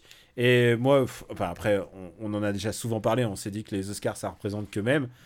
Euh, ouais, bah, c'est exactement ça. Moi, je, je- je ne pourrais pas dire que le meilleur film de l'année, le film de l'année, ça sera San c'est pas possible pour moi. Et maintenant que j'ai dit ça, ah, je voulais juste préciser. Il y a une actrice qui a quand même parlé de. Et ça, c'est un... parce que j'ai revu un petit extrait. Il y a une actrice qui a, pas... qui a dit un mot euh, sur, euh, sur Spike Lee, justement, à cette soirée des Oscars. Donc, c'était en 1990. Donc, c'était pour les films de 89. Et c'est Kim Basinger qui arrive, Ouais. qui arrive sur scène et elle dit il y a un film qui n'est pas, qui pas sur scène et qui, aurait... et qui n'est pas, qui pas sélectionné dans cette liste et qui aurait mérité. Kim Basinger, qui est au top de sa ah, beauté, évidemment, mais aussi de sa popularité. Elle sort de Batman. Oui, oui, complètement. Elle joue ouais. le rôle de Vicky Vale. Et là, et elle fait, il y a, euh, il manque de The Right Thing. il manque de The Right Thing. Et pendant, je sais pas, peut-être pas une dizaine d'années, mais au moins un septennat, elle a été euh, blacklistée de, des Oscars. Ah, bah oui, bah oui. Elle a été blacklistée parce qu'elle a dit, elle a juste dit avec sa toute simplicité de dire, il y a un film qui manque là, les mecs. Il y a un film qui compte, il y a un film qui est en train de parler de, des États-Unis là. Et euh, ah et c'est fou, c'est fou que euh, par moment tu donnes un tel instrument de d'un miroir, un miroir réfléchissant de d'une société et que tu obtiennes complètement quelque chose de différent, c'est fou. En tout cas, euh, bonne nouvelle pour City on Fire, il est 24e. Est-ce qu'on continuerait pas cette liste? Bah, si, si, euh, une, une liste qui commence comme ça, moi j'ai envie de la continuer, tu vois. Alors, c'est un film qui, tu parlais euh, de montrer le ciné, de montrer une société à cette époque. Euh, c'est un film qui date d'il y a quelques années avant City on Fire, et c'est un film qui, je pense, City on Fire n'aurait pas existé sans celui-là. C'est un film qui s'appelle L'enfer des armes de Choi Ark De et euh, qui est souvent connu euh, sous le nom Dangerous Encounter dans le reste du monde. Et c'est un film très, c'est le troisième film de Choi Ark. Et c'est un film qui a une, euh, une histoire très compliquée parce que. euh, Il a été censuré 15 000 il- fois. Il a été censuré 15 000 fois, il est sorti sous un nombre euh, assez incalculable de, de montages différents. Enfin, le temps d'avoir le, le, le- le vrai montage qui arrive, etc. Enfin, c'est compliqué parce que. euh, ouais, c'est un film. le pitch, en fait, en gros. euh, euh, en gros, c'est euh, trois, Trois, je- trois étudiants, je crois. Trois, trois, jeunes, ouais, trois jeunes gars qui sont un peu paumés. Enfin, tu vois, c'est des types un Ils peu. Ils sont euh, paumés mais politisés.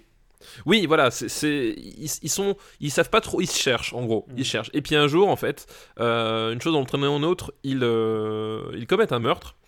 Et euh, les choses se compliquent quand il y a une jeune femme qui est témoin de ce meurtre.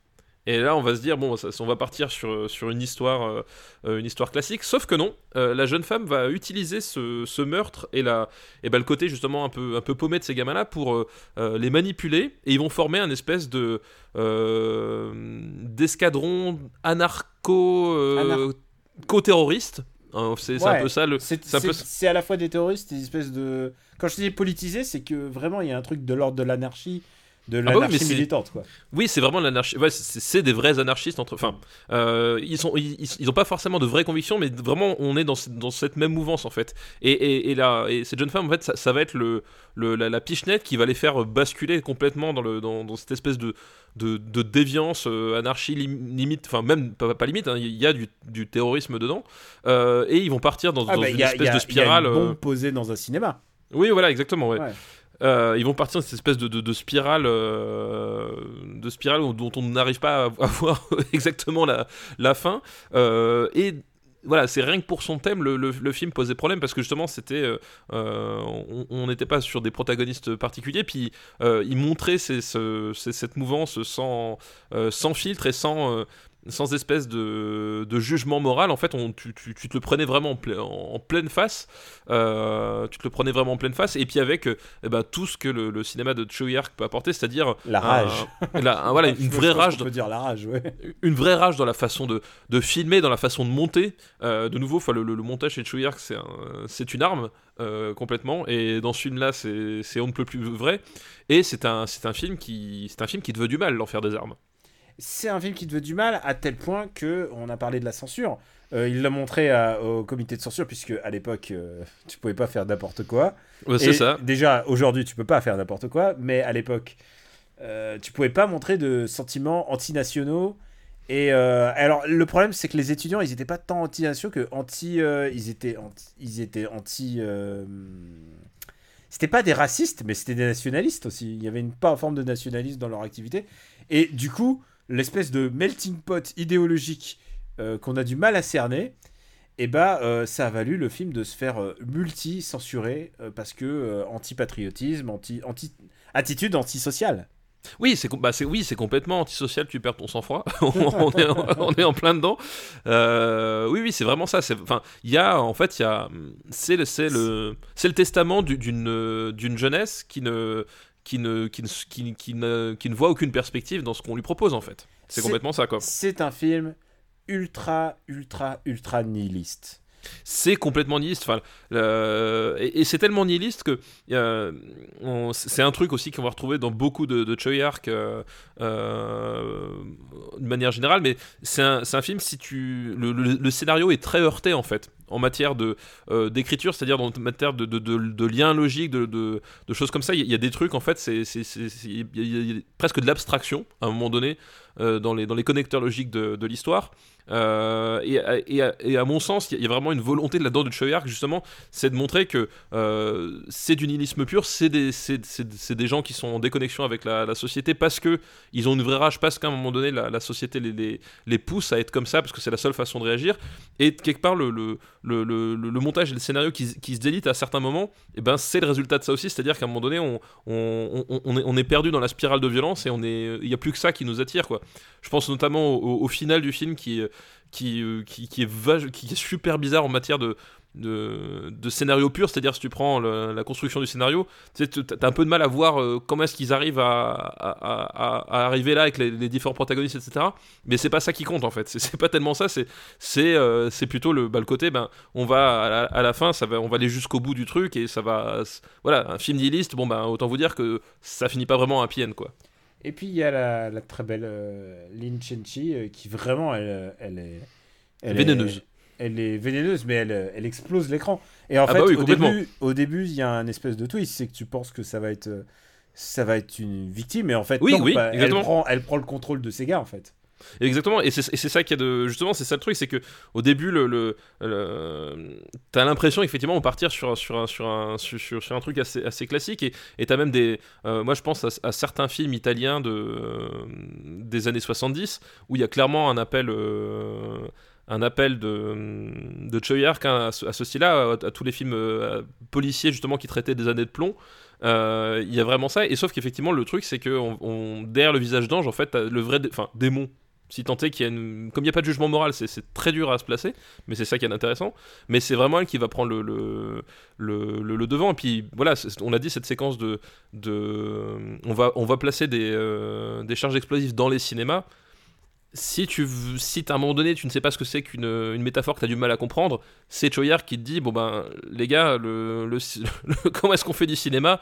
Ça ne va plus aujourd'hui il faut, faut briser les codes. Bah voilà c'est, il peut pas te le dire plus littéralement quoi. C'est euh, toute proportion gardée, j'ai l'impression que c'est un peu le Laen de son époque et de son pays.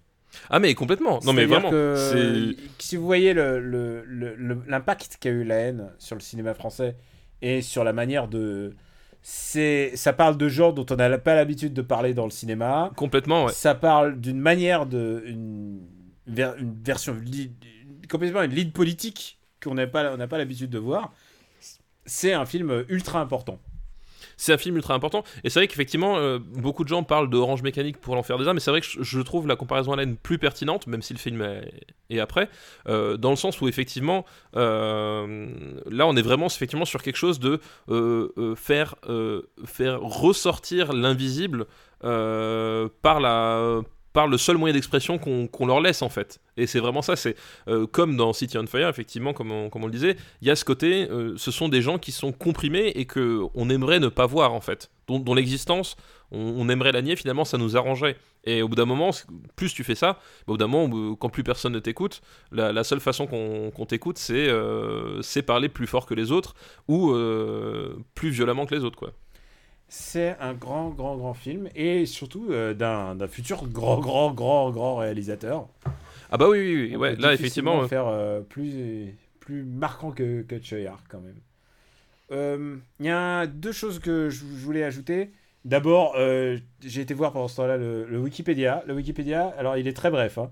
À Hong Kong, trois fils de bonne famille font exploser une bombe dans une salle de cinéma. Une jeune fille se joint à eux et ils vont commettre ensemble d'autres actes terroristes. Et ben, je pense que c'est putain, c'est le pitch le plus, le plus concis et le plus radical en fait. Ça explique un peu. euh, c'est, les seules infos que vous aurez euh, sur, sur l'histoire. Et euh, la musique en fait. À l'époque, les gens faisaient pas forcément appel à des musiciens, mais plutôt ils piochaient dans ce qui existait déjà. Ah bah oui, complètement. Enfin, Et on- du coup, on- euh, t'as un, bah, justement, on, on t'as un parlait de, de- Jean-Michel Jarre, enfin, C'est ça. Vangelis. On parlait de, Red Heat, euh, donc de, Walter Hill euh, juste avant. Bah, les musiques de Red Heat, elles se retrouvaient dans The Killer, en fait. Ouais, c'est vrai que. Voilà, et, et, et c'était et c'était c'était un- c'était c'était l'époque où les avocats du copyright, ils savaient pas que Hong Kong était sur la carte, tu vois, en termes de, de Oui. cinéma. C'est-à-dire, donc, euh, il- n'y avait pas encore la. Il y a la SACEM locale ils étaient pas. La, la SSM locale n'existait pas, donc effectivement, ils piochaient dans les bandes son. euh, voilà, mais c'était une pratique hyper courante de, de, de HK à l'époque, et c'est aussi d'ailleurs pourquoi euh, certains films ont mis tellement de temps à ressortir. Parce que, tout quel simplement- est le traitement de ce film-là en DVD Je crois je sais pas qui. Je, je crois pas qu'il y ait de. Ah bah si, bah c'est HK Vidéo, ils ont sorti une HK version. euh, en... ouais, ouais. récente? Euh, non, enfin récente, c'était euh, c'était début milieu des années 2000, je crois. Ok. Un truc d'accord. comme ça, ils, ils- ils ont sorti un. Euh, justement, c'était. euh, bah, on va retomber sur, sur HK Vidéo, mais euh, c'était un, un- un film qui revenait souvent dans les colonnes d'HK. Ouais. Quand, ils, quand ils en parlaient, quand ils, bah, quand ils reparlaient de, de Choe Ark, même voilà, de l'influence, la façon dont le, le- dont le cinéma hongkongais s'est modifié dans les années 80. Et pour le coup, là, on est sur un film vraiment. Bah, c'est 1980, je crois. voilà. Ah, c'est vraiment un film charnière. Et euh, ils en parlaient souvent, et c'était euh, et c'était justement, enfin, un, un- un processus qu'ils ont eu, c'était de, de- de pouvoir proposer le film, mais en version euh, en version intégrale, quoi. Et ça a pris un, un certain temps en fait. Mais c'est HK Vidéo qui ont, qui ont sorti. Je, je crois que c'est début des années 2000, il me semble, à mon souvenir, la version vidéo chez HK. Bah écoute, merci pour cette précision. Je suis pas, je suis pas très. Comme j'ai très peu de DVD chez moi, je suis pas très. Pas très au fait. Et, et justement, on, on parlait, euh, voilà, dernière chose, c'est que euh, des trilogies thématiques, ben, c'est euh, euh, l'enfer des âmes, c'est la, c'est la trilogie du chaos chez Choi Ark. Euh, c'est vrai. avec Butterfly Murder et Histoire de cannibale. Voilà, ça donne un peu le ton quand même. voilà, et c'est effectivement, euh, je pense, c'est assez approprié en termes de, de description trilogie du chaos. C'est pas des films euh, que tu montres à, à tes enfants, Non, non, c'est pas des films que tu montres à tes enfants euh, ni à ta belle-mère. Voilà. comme le précédent que tu as mentionné déjà. Donc, euh, où est-ce qu'on va le mettre? Euh, où est-ce qu'on va mettre ce film? Euh, euh. Euh, Hmm. Tu vois, tu vois, tu vois, tu vois, tu vois. Je, je préfère, euh, je préfère City on Fire. enfin. Je préfère City on Fire. Moi, je le mettrais. Euh, moi, ma limite haute, c'est ça veut pas au-dessus de Blue Temple. Ah oui, non, ça va, ça va pas au-dessus de Blood Simple, mais euh, je le mettrais entre. euh, Alors attention, je sais pas pourquoi, c'est complètement arbitraire, c'est complètement de l'ordre du ressenti. Ouais. Euh, Est-ce que tu préfères déjà le syndicat du crime ou celui-là? Ah, je préfère le syndicat du crime quand même. Bah voilà, c'est ça en fait, je préfère. Ouais, c'est ça, ouais, mais pas- effectivement. Mais pas de beaucoup, hein, tu vois. C'est ça, c'est effectivement. euh, Euh, Déjà, c'est sûr, ça va au- au-dessus de l'Empire contre-attaque. c'est sûr. Donc ça nous laisse une marge. Euh, Est-ce que tu préfères Roadhouse? Alors, Ah. Roadhouse, c'est. Mais je mettrais quand même l'enfer des armes au-dessus. Ouais, moi aussi. Je mets Euh. au-dessus de Runaway Train et je mets au-dessus de Manac. Je mets juste au-dessus du syndicat du crime. Allez. Eh ben écoute, juste en dessous du syndicat du crime. Comme Vendu. ça, hop. Voilà. Redonne-moi le titre français. C'est. L'enfer des armes. L'enfer des- Et du coup, voilà, par sa, son, son, son, son, son côté euh, pas. Enfin, Dangerous son côté. En général. son- côté First Kind. même. Exactement. Ouais. Par son côté un peu rare euh, et surtout amputé, etc. Enfin, c'était un film totem en fait des amateurs de, de films HK en fait.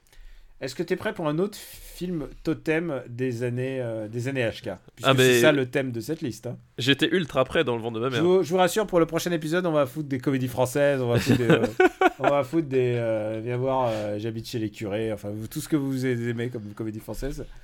C'est un film de Liu Chialiang qui s'appelle Les 8 diagrammes de Wulang. Les 8 diagrammes de Wulong. Alors attends. Est-ce que je l'ai vu celui-là? Ah bah, c'est avec Gordon Liu. C'est Gordon Liu, ouais. Et, ouais. et alors, et normalement, il y a un truc clé, c'est que c'est beaucoup, beaucoup, beaucoup de bâtons. Euh, oui, bah ça, de toute façon, j'imagine.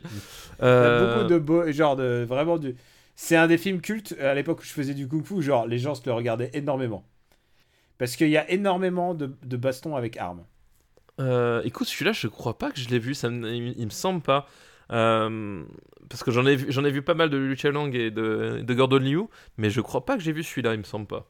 Ça ne me dit rien. Attends, je suis en train de regarder. Euh, Est-ce qu'il existe en DVD Ouais, pas un DVD qui coûte 15 000 euros, hein, j'espère. Euh, il existe en DVD. Euh, Est-ce que tu veux faire des devoirs de vacances? Eh ben écoute, je veux bien faire des devoirs de vacances avec Gordon Liu, tu vois. Si- Bah, écoute. À mon avis, il est pas sur Netflix. Hein. Non, je pense, je pense pas que ce soit le profil. Alors, de- tu, veux, tu veux que je te donne un conseil? Parce que moi, je vois très bien le film. Puisque c'est Ouais. vraiment, c'est vraiment un film euh, ultra important en termes de chorégraphie. C'est celui que euh, les gens euh, regardaient pour faire les chorégraphies libres euh, avec des armes, en général, dans mon club. Et passe chez le dentiste avant. D'accord. C'est genre, tu vas avoir mal. Ça, ça, va, ça, va, faire- ça va piquer. ok. Tu vois Eh ce bien que je veux écoute, dire? ouais, ouais, je vois. Je vois ce que tu veux dire. D'accord. Bon, bah, on regarde, euh, regarde celui-là. Mais peut-être que tu l'as vu et c'est juste que ça va te revenir. hein. Ouais, peut-être, mais je me. Parce que je, enfin, je vois très bien la 36e. euh, Enfin, la saga de la 36e chambre, etc. Euh, mais celui-là, je crois que ça me dit rien. Bah écoute, euh, on va. Alors là maintenant, on va, on a, on a le temps de faire encore une liste, bien sûr, mais je suis en train de me tâter. Et je vais peut-être te laisser le choix. Euh, J'ai une liste avec Willem Dafoe. J'ai une liste avec Tom Béranger. Et j'ai une liste sur un continent malheureusement sous-représenté euh, dans Super Ciné Battle, mais avec cette liste, on peut, on peut rehausser le, la- le problème. Euh, Alors, attends, Euh, attends. euh, D'instinct, tu, tu diras Tom Béranger, je te connais, mais tu vas réfléchir à deux fois. Mais en même temps, tu, tu me tentes avec Tom Béranger. Bah, ouais, bien sûr.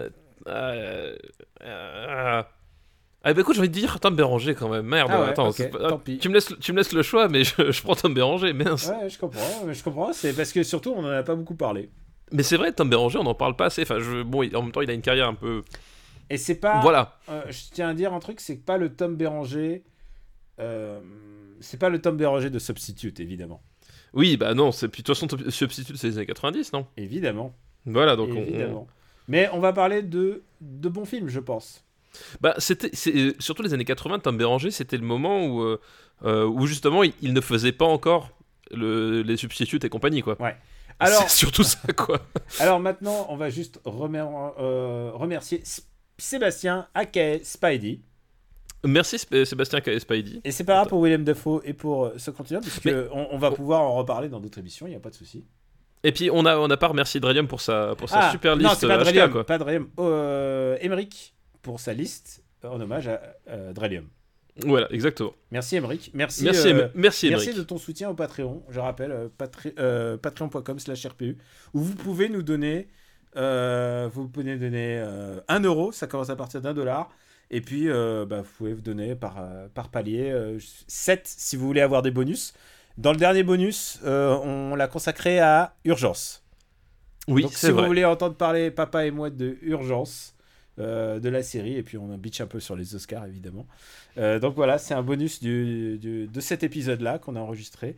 Et puis, euh, et puis voilà, donc vous pouvez nous laisser. Si vous voulez avoir l'épisode en avance, c'est aussi possible. Il faut donner. bah, Il y a un palier pour ça.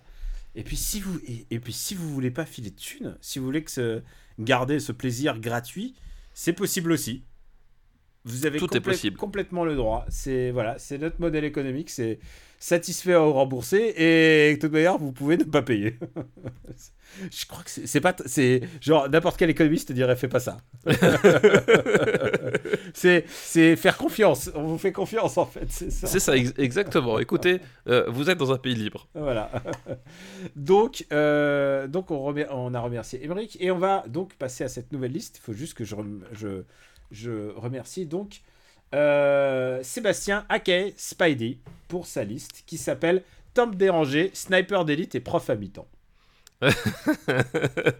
comme nous tous, comme nous tous. Et le premier film de cette liste, c'est Randonnée pour un tueur. Mais oui, j'espère qu'il était dedans, évidemment, évidemment, j'espère qu'il était dedans. Euh, inutile de vous dire qu'à ma réaction, je, je, je divulgage tout de suite, j'adore ce film. Alors, J'adore alors, ce film, est-ce vraiment. que, est-ce que tu l'adores Roadhouse ou est-ce que tu l'adores, euh, tu l'adores vraiment? Alors, je l'adore Roadhouse, mais je trouve que c'est honnêtement un meilleur film encore que Roadhouse, quoi. Ah, alors je pense euh, que c'est meilleur que Roadhouse, mais j'ai aussi un plaisir viscéral à Roadhouse, puisque faut pas oublier que c'est un film où on voit Sidney Poitier et Tom Béranger se faire mais- courser par un ours. Non mais en plus, non mais ce qui est génial, c'est cette scène, elle est géniale, c'est que euh, donc le, le pitch de départ, en gros, euh, le film s'appelle Shoot to Kill en, en VO. Déjà, c'est un très bon titre. Ah. Euh, euh, en gros, c'est euh, c'est Sidney Poitier qui joue un flic de la ville, je crois que c'est San Francisco, qui traque un, un tueur en série et qui, à un moment donné, retrouve sa trace euh, quelque part dans les Rocheuses. En fait, en gros, il découvre qu'il a assassiné un randonneur et qu'il a pris sa place dans un groupe parti dans une expédition, un trek de plusieurs jours. Et évidemment, on- est en 80, quoi, 7, 8 88. 88, il n'y a pas de portable, etc. Euh, quand tu pars en trek pendant plusieurs jours, c'est tu pars en trek pendant plusieurs jours. T'as pas Alors, moyen d'être joint, etc. Enfin, Juste un truc, voilà. j'étais en trek pendant 7, 7 jours euh, en Tanzanie, je peux dire que j'étais sans nouvelles. Oui, mais et, voilà. puis, donc, et puis euh, je redescends, et puis euh, là on m'apprend que Luc Perry et Yann-Michel Vincent sont, sont décédés, et là je fais Oh non, c'est pas possible. voilà. Donc, euh, et le chanteur de Prodigy aussi, Et malheureusement. le chasseur de Prodigy. Voilà, Ouais, donc, ce qui arrive euh, quand tu pars 7 jours. c'est Voilà, sa- sale semaine quand même. hein. Euh, bref, et, euh, et du coup, en fait, le seul moyen de, bah, de retrouver ce, ce tueur, c'est de, de partir à sa poursuite. Et, mais comme lui, c'est un mec de la ville, il est obligé d'avoir un guide pour, pour, pour, le, pour le re- retrouver en fait ce groupe. Et ce guide, bah, c'est Tom Béranger qui joue bah, voilà, l'homme de, l'homme des bois, pratiquement. voilà, le, le mec un peu bourru, mais qui connaît la, connaît la À montagne. qui on le a fait pas Et à un moment donné, il y a cette scène extraordinaire où il campe au milieu de la forêt. Euh, Il y a un ours qui débarque et euh, il y a cette scène extraordinaire où euh, l'ours est en train de les, courser. Comment il s'appelle Ciné Poitier se retourne et commence à faire comme ça et l'ours effrayé se barre et part dans l'autre sens. Et t'as Tom Béranger qui le regarde genre mais comment qu'est-ce qui s'est passé? Comment t'as fait ça? Et et Ciné Poitier se retourne et a cette phrase Génial, c'est de mes préférées de l'histoire du cinéma. Il, serait, il, il- il se, il, serait, il, se- il regarde Tom Béranger, il fait Oui, c'est la première fois qu'il voyait un noir. et voilà, et ça, me, et ça me fait mourir de rire à chaque fois. Euh, surtout, voilà, surtout de la part de Ciné Poitier, qui est le, donc le premier, le premier noir à avoir gagné un Oscar, euh, qui est un, un acteur qui, qui, qui, qui est très, très attaché au militantisme, justement, euh, pour le droit des noirs. Enfin, c'est c'est la figure, en fait, de proue qui va faire la percée dans les années 60 euh, pour la reconnaissance de, des noirs au cinéma. Du coup, il y a tout ce contexte-là qui se retrouve dans, dans- dans cette scène complètement, complètement absurde mais super drôle. Mais au-delà de ça, au-delà de cette scène qui est, qui est vraiment magique, euh, c'est un vrai film d'aventure, je trouve. C'est-à-dire que tu, tu vois les mecs dans, dans la forêt, tu, tu, euh, tu, tu vois, tu vois les cascades à flanc de, à flanc de rocher, etc. Enfin, tu, tu vois que le truc n'a pas été tourné sur un, sur un studio à Los Angeles avec du carton-pâte. Euh, voilà, tu sens qu'ils sont allés, allés vraiment le faire dans, dans les rocheuses. Tu, tu, voilà, tu as vraiment tout ce contexte de, de, de, de, vra- de vraie randonnée, ben, un peu post-Rambo, complètement. Euh, voilà, qui, tu, tu, tu, tu sens le froid, tu sens. Voilà, tu, tu as un côté très viscéral, je trouve, dans la façon dont c'est fait, euh, pour ce qui reste finalement une traque de série killer, un, un film de, un film de série B à, budget correct, mais je trouve super bien fait. Enfin, il y a vraiment un truc euh, très viscéral, et surtout.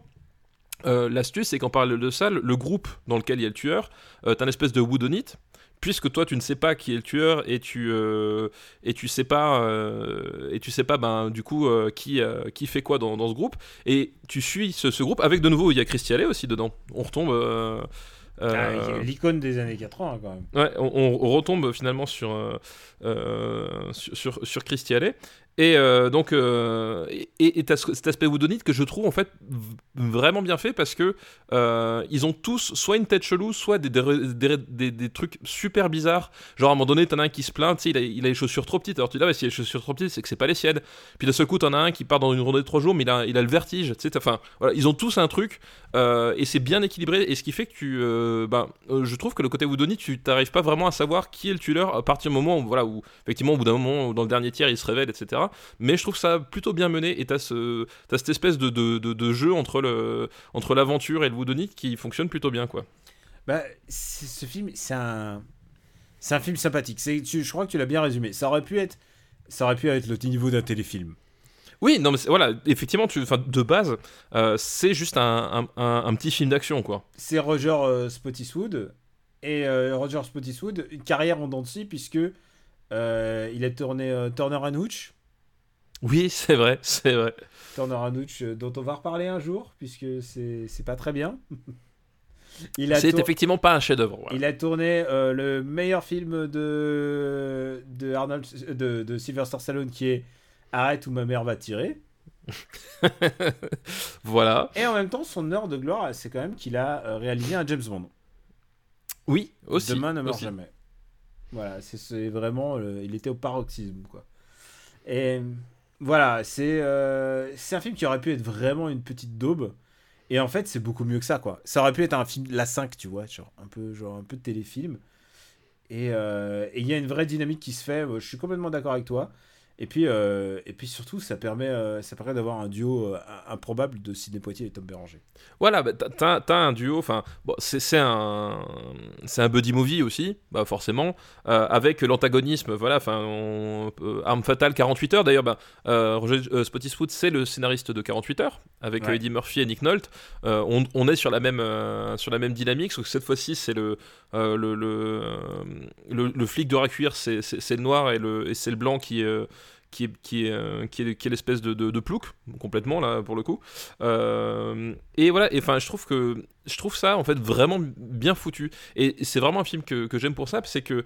Euh, vous finissez par le savoir, au bout de 78 épisodes, j'ai une certaine affection pour le, le, cinéma de genre et la, et la série B, parce que je trouve que justement, c'est un, un, truc où c'est tellement facile de se planter et de, et de faire, euh, faire n'importe quoi parce que t'en as, en as des centaines qui sortent chaque année. Et, euh, et je trouve que là, il, y a vraiment un truc, euh, c'est vraiment carré, bien fait, ça, ça déborde pas, ça cherche pas à, à aller plus haut que, que son potentiel, ça cherche vraiment, voilà, on, fait un film d'aventure, on fait un woodonite, bon, on va faire les trucs bien comme il faut, bien emballés, et voilà, et, et, en 1h40, c'est torché, on est au bout du truc, on n'a on a pas de fioritures, c'est sans gras, et voilà, et je trouve que c'est le genre de truc, c'est pas si facile à faire de faire un, un vrai bon film de, de, série B qui, qui fonctionne, qui tient en haleine et qui, et qui, et qui, tombe pas dans le, dans le ridicule. Quoi. Il y a vraiment un truc, euh, et j'aime beaucoup ce film pour ça, parce que cette espèce de, simplicité, voilà, on a voulu se faire un peu plaisir pour faire un, film d'action, bah pouf, on va le faire, et bah c'est vachement bien fait. Quoi. Et il y a un détail que tu as bien fait de souligner, c'est aussi un coup de nit. Et, euh, et ce qui est marrant, c'est que le film a pris soin de bah, tous les potentiels suspects. C'est que des, des, gueules de cinéma qui ont l'air qui ont l'air suspectes. Mais c'est ça qui est génial. c'est ce que, il y a Clancy Brown. Il y a, bah, il y a Clancy Brown, évidemment. Clancy Brown, si vous avez jamais vu sa gueule, euh, c'est euh, c'est un des méchants dans. C'est le flic dans Detroit Become Human de, c'est le flic dans... de David Non, c'est pas le flic, c'est le vieux. Oui, mais si, c'est le flic. Ah oui, Clancy Brown. Ah oui, c'est vrai. C'est le flic dépressif de, de Detroit Become Human. C'est vrai, c'est le flic dépressif. Euh, c'est le, le, méchant taulier dans Shawshank Redemption. Oui, c'est vrai, c'est vrai. Euh, c'est, euh, il, a, il était dans Starship, Starship Troopers, mais, mais on l'a vu parce qu'il était dans Highlander. Enfin, il a vraiment une tête. il a une tête de vieux méchant ou de vieux connard, en fait. Voilà. Et, et à côté, t'as aussi Andrew Robinson qui jouait Scorpio dans, dans le premier Dirty Harry. Ah mais oui, oui, oui. Donc quand tu prends un mec qui joue le méchant dans Dirty Harry, c'est que tu veux donner une certaine couleur à ton film. Voilà. Et en fait, une couleur euh, qui me plaît. si, si le film devait être fait euh, dans les années 2010, et ben dans ce groupe de randonneurs, t'aurais Walton Goggins par exemple. Pour donner un peu le- le- la, la dimension de casting de, de, de, de, de Sale Gueule, ce serait, ce serait voilà, il rentrerait parfaitement là-dedans. Et, euh, et Tony Carcetti, euh, et Tony Little, euh, Little Finger. Oui, oui, exactement, voilà, c'est ça.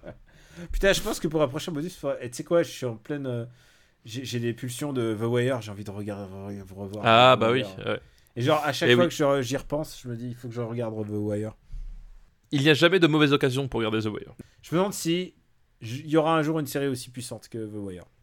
Bah, je pense que pour nous, c'est c'est trop tard. Enfin, je veux dire, euh, je, euh, The Wire ne peut pas passer. euh, Voilà, enfin, il, il- il- euh, je, je ne pense pas qu'on arrivera.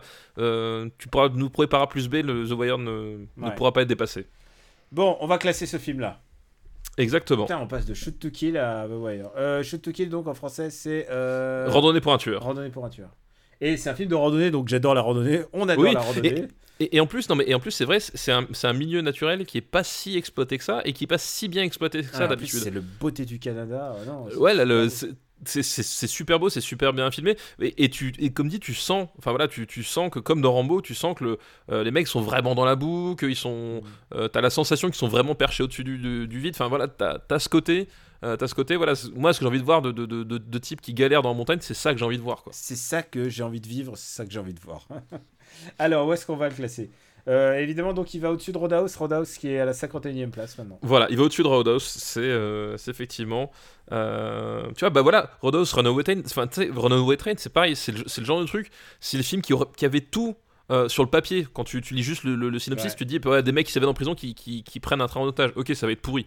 Sauf que non, quoi. Non. Euh, et on est vraiment sur sur sur, sur, sur- Alors c'est plus léger que euh, Runaway Train.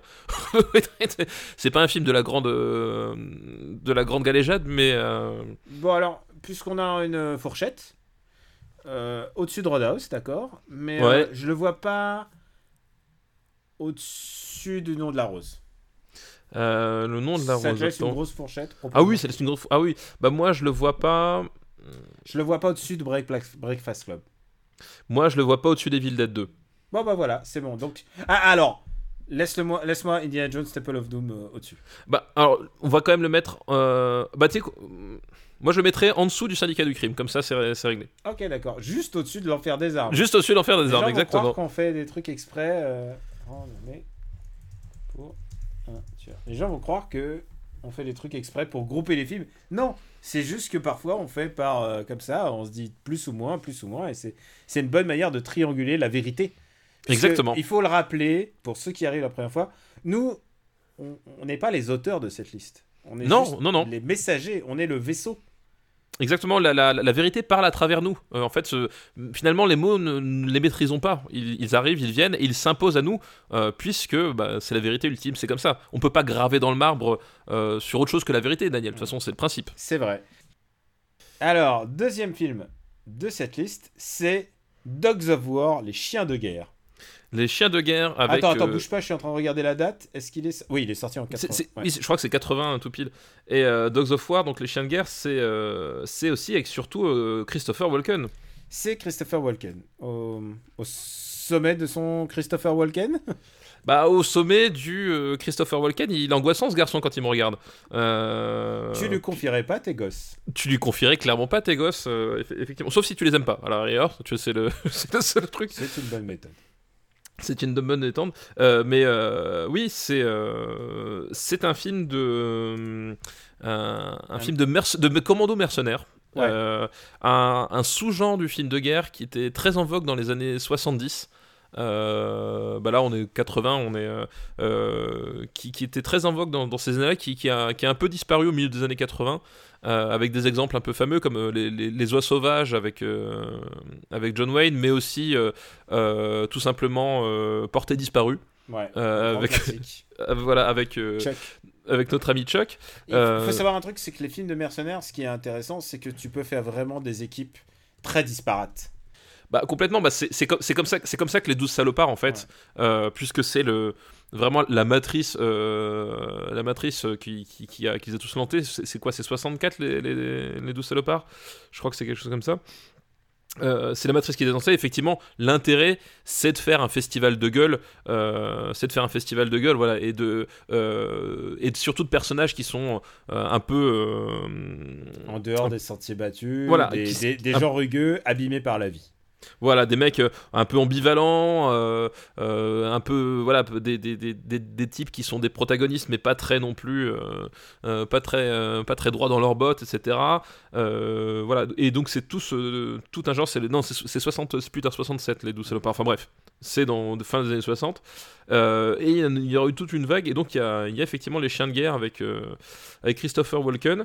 Alors dans ma dans mon souvenir c'est c'est une bête histoire de on va faire un putsch en Afrique hein, dans un pays qui n'existe pas mais qui rappelle vaguement tout ce qui se passait à l'époque. Voilà, c'est Euh, clairement de, de très très libre inspiration. ouais. Euh, voilà, ça c'est pareil. Enfin, c'est euh, c'est un truc euh, aujourd'hui. aujourd'hui, c'est c'est- c'est- c'est- c'est- c'est moins le cas. Ou en tout cas, on entend beaucoup moins parler parce que le, le focus sur l'Afrique est plus le même. Mais à l'époque, le, le- la- les putsch en Afrique, tu avais certains pays où c'était c'était vraiment tous les tous les six mois des choses comme ça.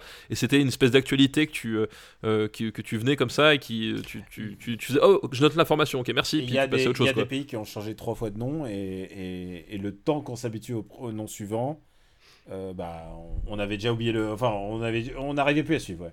Voilà, c'était donc c'était un truc, voilà, c'était un contexte. euh, C'était à la fois ça, ça, parlait, ça parlait aux gens, puis en même temps c'était suffisamment euh, lointain et distant pour finalement euh, se contenter de faire un truc qui soit dépolitisé, parce que là, globalement, t'as un dictateur, on va le renverser pour pour mettre quelqu'un d'autre au pouvoir, euh, t'assassines des, des, des, des centaines de mecs en Afrique, et puis en fait tu te rends compte que tu travailles pas forcément pour les bonnes personnes à la fin. Bon, voilà, c'était c'était emballé, c'est pesé. ce qui était, c'était juste un prétexte pour tout faire péter dans, dans des décors exotiques, quoi. C'était ça. C'était vraiment. euh, Il faut pas oublier que pour, euh, pour ces gens-là, et surtout pour les, les gens qui faisaient les films de guerre, euh, l'Afrique et l'Amérique du Sud aussi, il faut pas l'oublier. Oui, l'Amérique du Sud un peu, ouais. C'était c'était les terrains de jeu de, des maniaques de la gâchette, quoi. Ah bah complètement. Bah là, c'était en fait, c'était effectivement euh, la façon de faire parce que euh, il y, y avait beaucoup de films de guerre qui, qui, se, qui se faisaient aussi, mais c'était, enfin, euh, en tout cas jusqu'aux aux années 70, euh, c'était les films sur la guerre 39-45.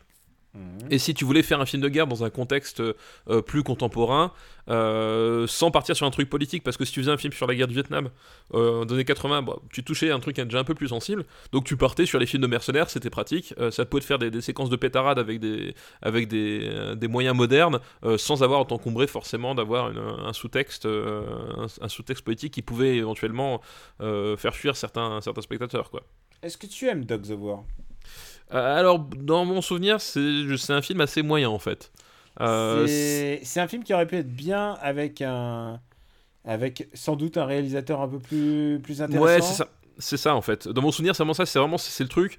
Euh, bah, Il y a Christopher Walken, il y a Tom Béranger, il y a voilà, il y a de la gueule dans le casting, mais globalement, euh, c'est c'est du gunfight. Je, je me pose sur mes sur mes jambes, j'écarte les jambes, je vide mon chargeur, euh, je fais trois mètres, je, je, re- je revais statique. je- voilà. C'est pas. euh, J'ai j'ai rien contre John, John Irvine, mais. Mais c'est. C'était le mec qui tenait la caméra, quoi. Oui, voilà, c'est ça. C'est euh, c'est jamais très virtuose, c'est pas c'est pas hyper bien écrit. Enfin, il y a pas le côté voilà, je parlais des douze salopards, les douze salopards, t'as as vraiment un truc dans l'écriture de personnages, c'est très très rugueux, très âpre, très très âpre. Là, on est sur un truc euh, Johnny Irvine, enfin c'est le mec qui a fait le contrat, tu vois. Mm. Euh, bon, c'est pas genre un- son premier film, celui-là, un peu. euh, Premier ou deuxième, peut-être. Euh, peut-être, ouais. Je... C'est possible parce que oui, le contrat c'est plus tard. Donc euh, oui, ça doit peut-être son dans ses dans ses premiers films en tout cas effectivement, euh, si c'était le premier. Donc voilà, bon, c'est pas c'est très moyen. Euh, bon, dans mon souvenir, c'est pas c'est pas atroce, hein, mais c'est juste que euh, il y a vraiment rien de particulier. Et euh, voilà, je moi je me dans le genre, c'est pas un de mes un de ceux que je retiendrai quoi. On peut juste dire que euh, pour une liste qui est Tom Béranger, c'est Tom Béranger part vraiment en valeur là-dedans. Non, non, non, Tom Béranger, que oui. euh, tu sais très bien que ça va mal finir pour lui. Ouais, c'est ça. Tu, tu, tu sais que c'est- un, un, un mec à un moment donné qui va mourir parce que tu as besoin que le scénario avance à ce niveau-là. C'est un plot device, quoi. Voilà. Et, et ouais, c'est plutôt un véhicule pour, euh, pour notre ami euh, Christopher Walken, Christopher ouais. Walken. Complètement. Qui, qui avait pas besoin de ça, en fait. Euh, Déjà, en 1980, il était... euh, Christopher Walken était déjà euh, largement autonome. Je veux dire, euh, n'oublions pas qu'il il avait déjà eu un Oscar en 78. Oui, pour, bah, non, mais- Pour. pour, pour Voyage au bout d'enfer. Oui. Voilà, le- le-. Je veux dire, c'est- c'est. Un mec qui a déjà joué ça en mieux. Euh, justement, c'est ça qui a, qui a de- d'assez euh, fou quand il pense, c'est que le, le type sortait de Deer Hunter, qui est, pour le coup, je pense qu'on peut, on peut dire, c'est euh, euh, le- le- l'exact opposé de, de à tous les niveaux, en Mm. termes de mise en scène, d'écriture, de. la même année, il a fait Heaven's Gate aussi. Euh, oui, voilà, enfin, oui, oui. Donc, euh, dire, oui, il a fait ça vraiment. euh, il a fait ça pour la thune, hein, c'est pas possible. je pense qu'il je pense qu'il a fait ça pour la thune et que à un moment donné, euh, on- il s'est dit, bah écoute, pourquoi pas faire un film de guerre avec mon nom, comme dit. je- voilà, il y, a- il y a ce côté, euh, à la Jo- John Wayne l'a fait, euh, Lee Marvin l'a fait, pourquoi pas moi, quoi. Euh, il s'est dit, pourquoi pas, on va, on va tester.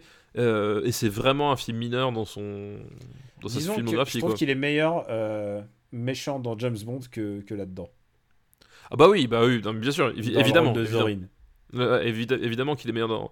Puis même, euh, voilà, enfin après tu, tu regardes toutes les, tous les films qu'il a fait après, enfin, euh, non, il, il- voilà, c'est un film mineur, mais d'ailleurs de toute façon il n'est pas super impliqué quoi. C'est voilà, je sais pas, c'est pas un très très grand grand film quoi. Où est-ce qu'on va le classer? Euh, Alors, euh, qu'est-ce qu'on a dans la liste Qu'est-ce qu'on a dans la liste Euh, Moi, euh, je mettrais ça. Je mettrais ça en dessous de Dark Crystal. Il est où Dark Crystal? 133. euh... Oh, je mettrais ça au-dessous de Superman 3. Euh, tu tiens à ton Superman 3. Alors en dessous de Papy fait de la résistance. D'accord, c'est bon. Eh, eh ben vendu. C'était pas très. On, a- on s'est très très peu. euh, On a très peu discuté là. Non mais ouais, mais enfin honnêtement on est c'est un film. même- on est, on est assez unanime là-dessus quand même. Ouais, enfin vraiment il y a pas grand chose à retenir. Les il- chiens de guerre ou chiens de guerre tout court? Non les chiens de guerre. Les chiens de guerre. il, il est, il, est- recruté, ils font un espèce de, de, de, de, de recrute- de recrutement après des, des- des militaires, ils s'entraînent un petit peu, ils vont péter tous les trucs. T'as un, un truc à la fin où tu découvres que ah, finalement j'ai été manipulé, euh, je suis pas, les gentils sont pas ceux qu'on croit, puis pff, voilà. Enfin, Ouais, et puis euh, faut pas oublier que Dogs of War, une, une expression qui nous vient de. Euh, non pas d'une chanson de Pink Floyd, mais, euh, mais de, de Shakespeare. ah oui, tiens, Ouais. je ne savais pas. de Shakespeare. Et c'est vraiment une expression très très récurrente de euh, la guerre c'est de la merde et on est au milieu de la guerre et on, on se salit à la faire. Et le dernier film avec Tom Béranger est aussi un autre film qui parle de la guerre. Le dernier film de cette liste, de la liste de Sébastien aka Spidey. Et c'est un film que tu connais. C'est un film qui a eu pas mal de nominations. C'est un film qui a été, euh, je crois que Oscar du meilleur réalisateur, si d'après mes- mes- ma mémoire. C'est né un 4 juillet d'Oliver Stone. Et je pense que c'est- Ah oui, je pense que c'est pas mal pour euh, terminer là. effectivement, il, a, il, il joue dans Né à 4 juillet. Ça, ça, j'avais oublié, tu vois. Eh ben, j'avais complètement oublié avant ça. J'avais complètement oublié. Euh, oui, oui, c'est vrai, c'est vrai. Donc né un 4 juillet, euh, donc c'est l'histoire de Tom Cruise pour le coup, vu que c'est lui le, personnage principal du, film, euh, qui est un, engagé volontaire au Vietnam, euh, un peu idéaliste, qui se retrouve blessé, blessé puis paralysé, du coup, lors de la guerre, et qui va finir par devenir un, euh, une icône de, de la lutte anti, euh, Voilà. antimilitariste. Basé sur une histoire vraie, la vie de Ron Kovic. Donc euh, voilà, et du coup, c'est effectivement, euh, bah, c'est le, c'est un film d'Oliver Stone, puisque je Mhm. crois pas qu'on. qu'on Ah ouais, dit. non, non, non. Oscar du meilleur réalisateur pour Oliver Stone, c'est bien ça. Euh, voilà, c'est un film d'Oliver Stone. À l'époque où Oliver Stone avait encore des choses à dire. Je pense que Oliver Stone a toujours des choses à dire, c'est juste qu'il les dit un peu moins bien aujourd'hui. C'est juste qu'aujourd'hui, il sait plus vraiment ce qu'il dit. En fait, je sais pas si. Enfin, quand tu l'écoutes en- aujourd'hui en interview, il, il est, il, est, il est plus cohérent. C'est-à-dire qu'il y a des trucs. euh, euh, voilà, bon, bref. Ah, alors, on est, on est méchant avec Oliver Stone parce qu'Oliver Stone, c'est quand même un réalisateur et un auteur brillant, puisque on lui. Ah, mais Euh, Est-ce que ce serait pas le premier Oliver Stone qu'on classe? On n'a pas Euh, classé Platoon encore. on n'a pas classé Platon, on n'a pas classé Wall Street?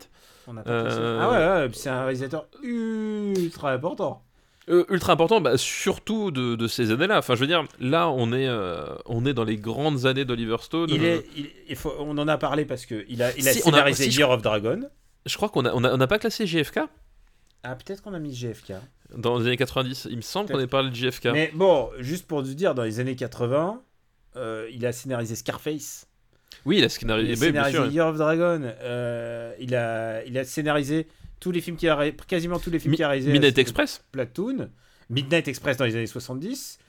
euh, et dans les années 90, euh, bah, tu, tu l'as dit, JFK. euh, Mais non, non, on, a classé Alexandre, on a classé Alexandre. Ça, c'est sûr et certain.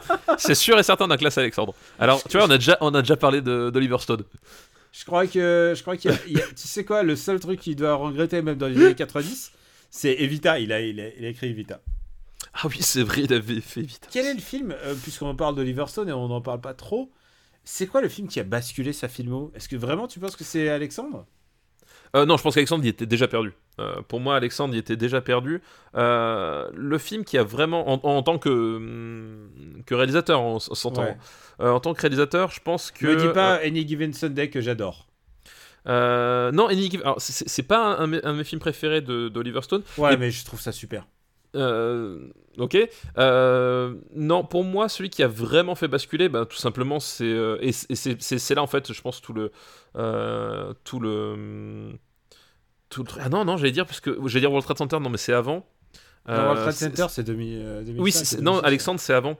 Euh, ah non, si c'est peut-être Alexandre quand même. Peut-être Alexandre. C'est peut-être Ale- quoique déjà son son, son Nixon. euh, Il a réalisé était- W aussi.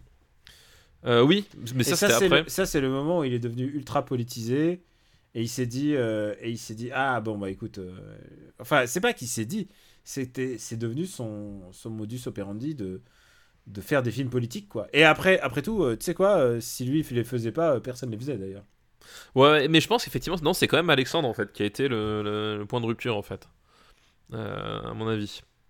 Ouais. Parce que Any Given, t'aimes pas Any Given Sunday Si, j'aime bien, Comment il s'appelle mais déjà en français C'est L'Enfer euh, du dimanche. L'enfer du dimanche. Ouais. euh, j'aime bien, mais euh, bon, il y a pas mal de choses que je lui reproche quoi, mais euh, Moi je trouve que c'est mais- un- vraiment entertainment. C'est en termes d'entertainment, c'est c'est ce qu'il a fait de plus euh, de plus jovial, euh, plus que tout ce qu'il a fait dans les années 90 quoi. Euh, ouais, ouais, ouais. Mais après, voilà, bon, après c'est, on en discutera, voilà, le jour où Ouais. on en parlera. On n'a pas fait The Doors non plus, je crois. on n'a pas fait The Doors, ouais. Et The Doors, c'était le film culte, genre pour tous les lycéens, parce que j'étais au lycée quand il est sorti, genre ils allaient tous voir The Doors. Et c'était vraiment le, le passage obligé, et j'avais presque un truc de, de rejet, genre ah non, je vais pas aller voir ça. Bah, moi, le problème, c'est que je- je- je- j'étais un vrai fan des Doors à l'époque. Ouais. J'ai vu le film, j'ai fait.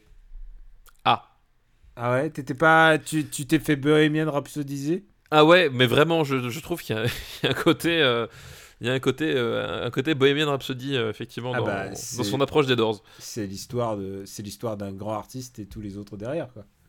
Mais bon, bref, du coup, né un 4 juillet. Ah putain, on va Euh, bien s'amuser quand on va parler de Bohemian Rhapsody dans 297 jours.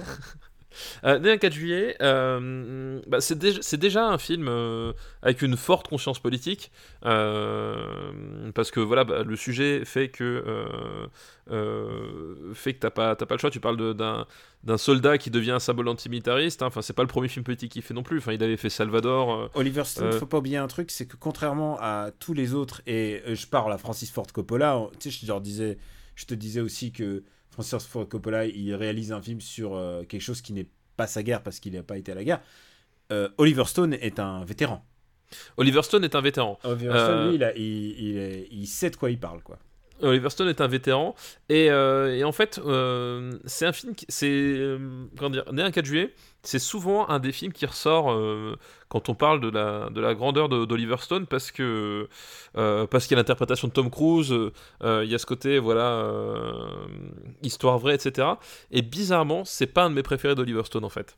C'est un film euh, qui je trouve a ce souci-là, mais qui va se concrétiser par la suite en fait. Et je pense que euh, ça amorce un des problèmes du cinéma d'Oliver Stone, euh, qui a pas du tout, euh, qui a beaucoup moins en tout cas.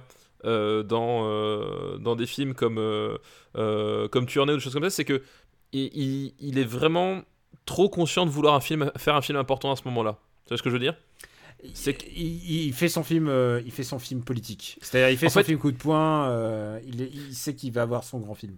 Et ouais, et en même temps. Et en même temps, il a fait, il a fait Platoon avant. hein. Et en, et voilà, en même temps, il a fait Platoon. C'est-à-dire que Platoon, par exemple, euh, pour moi, c'est un vrai film de guerre aussi. C'est-à-dire que tu vois, à un moment donné, il, euh, je trouve que dans Né un 4 juillet, il y a ce côté, je vais faire ce film pour m'adresser aux gens qui ne s'intéresseraient pas forcément à ce type d'histoire. Tu vois, t'as ce côté, c'est un peu son film à Oscar, en fait. Euh, Bah, 4 il, prend, il prend Tom Cruise, il prend, il prend un sujet, le, le, les vétérans. Il faut savoir un truc, euh, si vous n'êtes jamais allé aux États-Unis, euh, c'est que la culture des vétérans, c'est il y a un énorme respect et euh, en même temps un, un dédain complet. C'est-à-dire les vétérans, Oui, ils- quand il s'agit de les respecter et de faire des cérémonies, ils sont tous présents. Et puis aussi, bah, dès que c'est fini, bah, on les laisse être des clodos dans la rue en fait. oui, bah de toute façon, bah, c'est Rambo, Taxi Driver, enfin. Voilà, Voilà, Rambo et Taxi tournent- Driver, voilà, exactement. Non mais c'est des films qui tournent autour de cette thématique-là. Euh, T'en as plein d'autres. Enfin, t'as, euh, je veux dire, euh, bah tu prends même les euh, les euh, The Punisher, la, la- la version Marvel, Mm. c'est aussi la même problématique en fait. Voilà. Et Né un 4 juillet, en fait, moi, ce ce que je, je trouve assez étrange, et c'est pareil pour The Doors d'ailleurs, je trouve. Euh, c'est que c'est des films en fait Oliver Stone moi ce que j'aimais bien c'est sa façon de filmer son, audace formelle en fait qui- qu'il a qui- qu'il a dans, plein d'autres films. Et là je trouve qu'il a un peu en retrait il essaie de faire un, film pas, consensuel parce qu'il est pas consensuel dans sa thématique et de la façon de la traiter mais plus de la façon dans, la façon de filmer. Et par exemple tu prends justement l'enfer du dimanche il y a un truc voilà il a une façon de filmer le le, le football américain qui a rien de consensuel tu vois Ah Là, non, il fait, pas, il fait pas du tout un film de sport, il fait un film Oui. sur le coaching de sport. Non, mais, mais surtout, il fait un film de, de guerre en faisant Any, Oui. Any Given Sunday. hein. Enfin, c'est vraiment ça, quoi. Euh, et là, l'année 1 4 juillet, euh, je trouve qu'il a un peu ce, ce côté, euh, justement, euh, ben, je vais faire. je fais mon biopic pour les Oscars. Et c'est toujours ce qui m'a gêné, c'est que je pense que le, exactement le même film fait par quelqu'un d'autre, j'aurais trouvé ça meilleur. Là, j'étais. C'est un film qui me déçoit de la part d'Oliver Stone, en fait. D'un point de vue purement esthétique. Euh, je, peux, je peux le comprendre, mais après, mais après il reste encore d'autres d'autres éléments très importants dans ce film-là. C'est euh, la performance de, de Tom Cruise.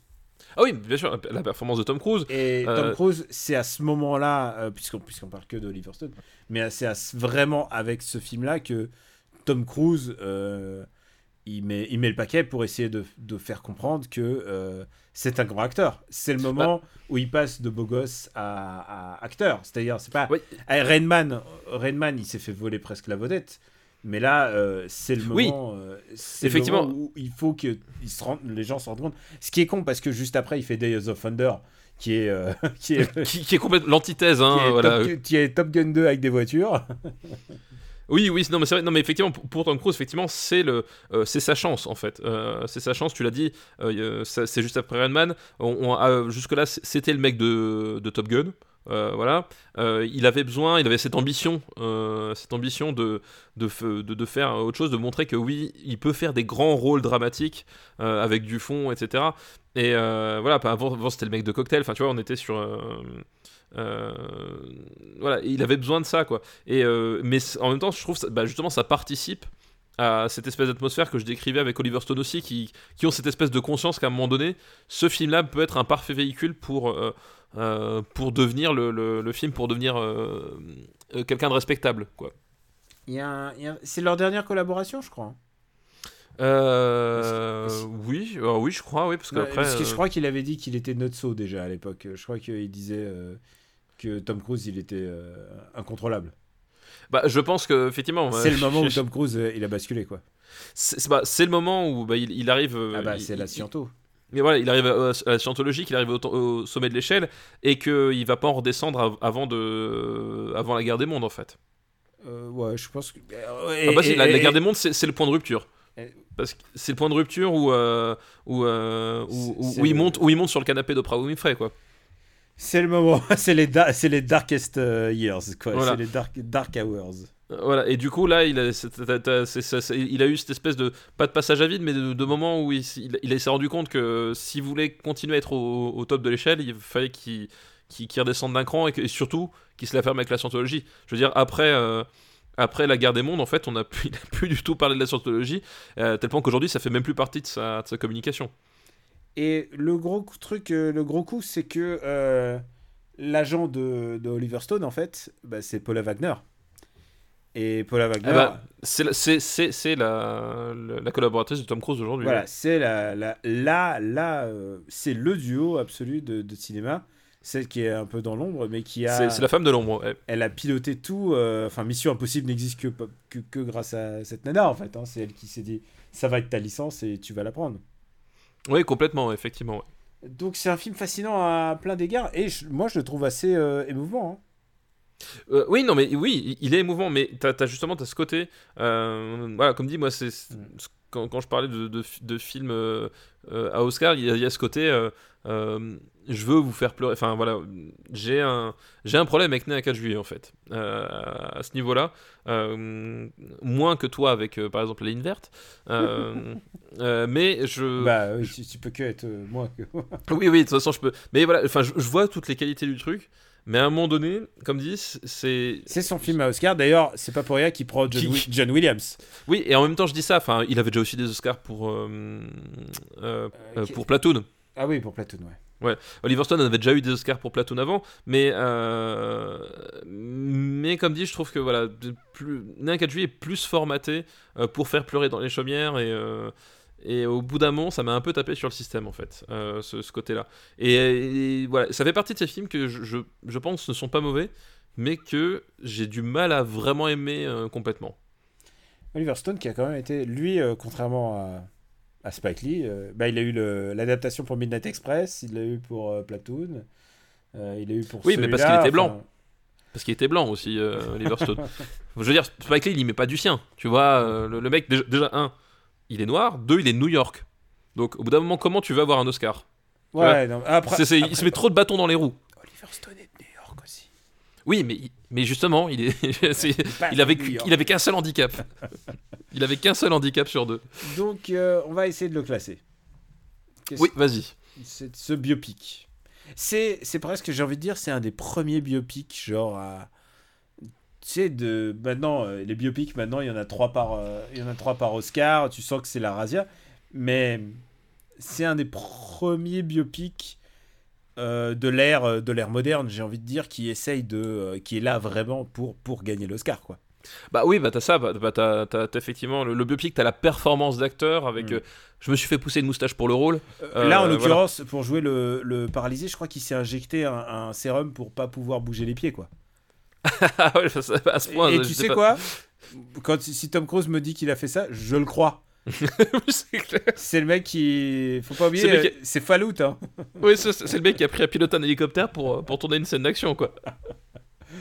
Ah là là, où est-ce qu'on va mettre ce film Où est-ce qu'on va mettre euh, Où est-ce qu'on va le mettre? Ouais, ce qu'on va mettre né un 4 juillet? Euh, Bon, je te rassure, ça va au-dessus des chiens de guerre quand même. hein. Ah oui, Euh. non, mais ça va au-dessus de Chien de guerre, bien sûr. Mais ça va au-dessus des sorcières d'Eastwick. Alors déjà, voilà, ma- moi ma limite, et je pense que je vais utiliser un argument massu, ça ne peut pas aller au-dessus de l'ours. Oh putain, t'es chié quand même. Ah, paf, Putain, paf, paf, sûr, paf, paf, paf, paf. Oh là là. euh. Ouais, Franchement, mais- ouais, et- et- attends, et- alors, Tu, tu me mets vraiment la barre, mais ça peut pas aller au-dessous des chocs des titans. Non, d'accord. Mais t'es d'accord que ça peut pas aller au-dessus de l'ours Ah, c'est dégueulasse. Non mais, t'es d'accord ou pas? C'est Tout ce que je veux savoir, tout ce que je veux entendre dans ta bouche, c'est je suis d'accord, ça ne peut pas aller au-dessus de l'ours. Non, mais je regarde 81ème l'étoffe des héros. Bah, je préfère largement l'étoffe des héros. Eh, franchement, est-ce que ça peut aller au-dessus de l'ours? Non, mais attends, t'es en train de mettre né un 4 juillet sous la soupe aux choux. Tu t'en rends compte quand même. Je suis en train de mettre né à 4 juillet en dessous de l'ours. C'est ça que je veux que tu entendes, Daniel. Bon, bah écoute, d'accord. Alors, si vous ne savez pas ce que l'expression jouer avec les sentiments de quelqu'un veut dire, bah vous avez eu un exemple à l'instant. Et ça veut dire qu'il est centième là, ou centième. Voilà, bah Eh, il reste mais, quand même au milieu du classement. mais c'est pas une mauvaise place, enfin je veux dire, euh, en plus. Non, il est au-dessus de Star Trek 2. Il, bah, il est au-dessus de Star Trek 2, euh, il est au-dessus de, il est au-dessus de Spaceballs quand même. Il est au-dessus de la dernière tentation du Christ, du tombeau des Lucioles. Voilà, il est. Comment tu le vois, tombeau c'est- des Lucioles est aussi haut chez nous Euh, c'est parce qu'à un moment donné, je, je- je t'accorde certains trucs, mais il y a des fois, faut un peu freiner aussi, tu vois. Bah, je crois qu'on est bon. Il faut remercier la liste de Sébastien Aka Spidey. Merci Sé- Sébastien aka Spady. Et tu sais, ça fait un mois qu'on n'a pas enregistré, donc ça veut dire que ça fait un mois que t'as pas fait de Rocco. Oui. T'as eu le temps Oui, de oui. réfléchir pendant un mois. Exactement, exactement. Et euh, exactement. Et je me suis rendu compte qu'en fait, depuis un mois, je n'ai rien fait de nouveau. Rien, rien, rien. Ah, La seule chose- tellement pris par le travail. Euh, oui, oui, en plus. Putain, tes, Euh, tes nouvelles fonctions ministérielles, euh, ça, ça rigole Voilà. pas. hein. Euh, par contre, le truc que j'ai fait et que du coup, je me suis dit que j'ai jamais fait en, en reco, ou alors je m'en souviens plus du tout. Dans ce cas-là, c'est pas grave. c'est que je me suis remis à regarder The Shield pour le faire découvrir à ma à ma femme. Et bah, on parlait de The Wire. Bah, pour moi, c'est vraiment la série qui va juste en dessous. Je... Troisième fois que je me refais l'intégrale de The Shield et ça fonctionne toujours aussi, aussi bien. C'est euh, c'est vraiment, vraiment ouf cette série. Et, justement, on parlait de Walter, Go- enfin, je, parlais de Walter Go- euh, Goggins à un moment donné. Euh, si, si tu veux l'origine story de, de, de, de, ma, de Walton Goggins sexualité, ben c'est dans cette série. Il est, euh, il est extraordinaire dedans. Et voilà, et du coup, pour resituer The Shield, c'est une série donc, qui date de 2002. euh, qui se situe à Farmington, qui est un quartier fictif de, de Los Angeles, où tu suis, euh, tu suis en fait un commissariat dans lequel il y a notamment la, la Strike Team. Et la Strike Team, en fait, c'est des policiers de choc, en fait, plus ou moins une brigade anti-gang, genre la BAC, mais version cowboy. Euh, et ouais, tu, tu suis ce, microcosme, et puis tu, euh, tu, tu, tu suis des personnages euh, plus que, on va dire, ambivalents moralement, euh, qui, ont, qui ont une notion très, très particulière de, des notions de la loi et de la justice.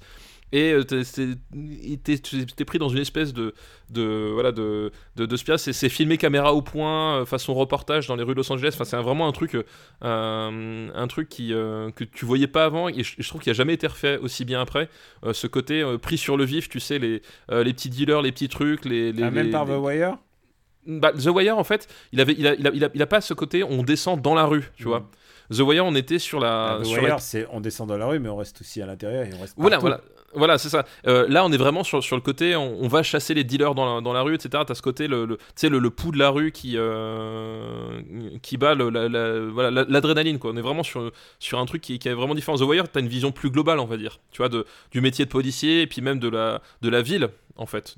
Parce que finalement, The Wire, le sujet de The Wire, c'est Baltimore. Euh, là, là, on est, là, on est sur, sur un prisme qui est plus, qui est plus étroit, mais qui, qui est vraiment à fleur de peau.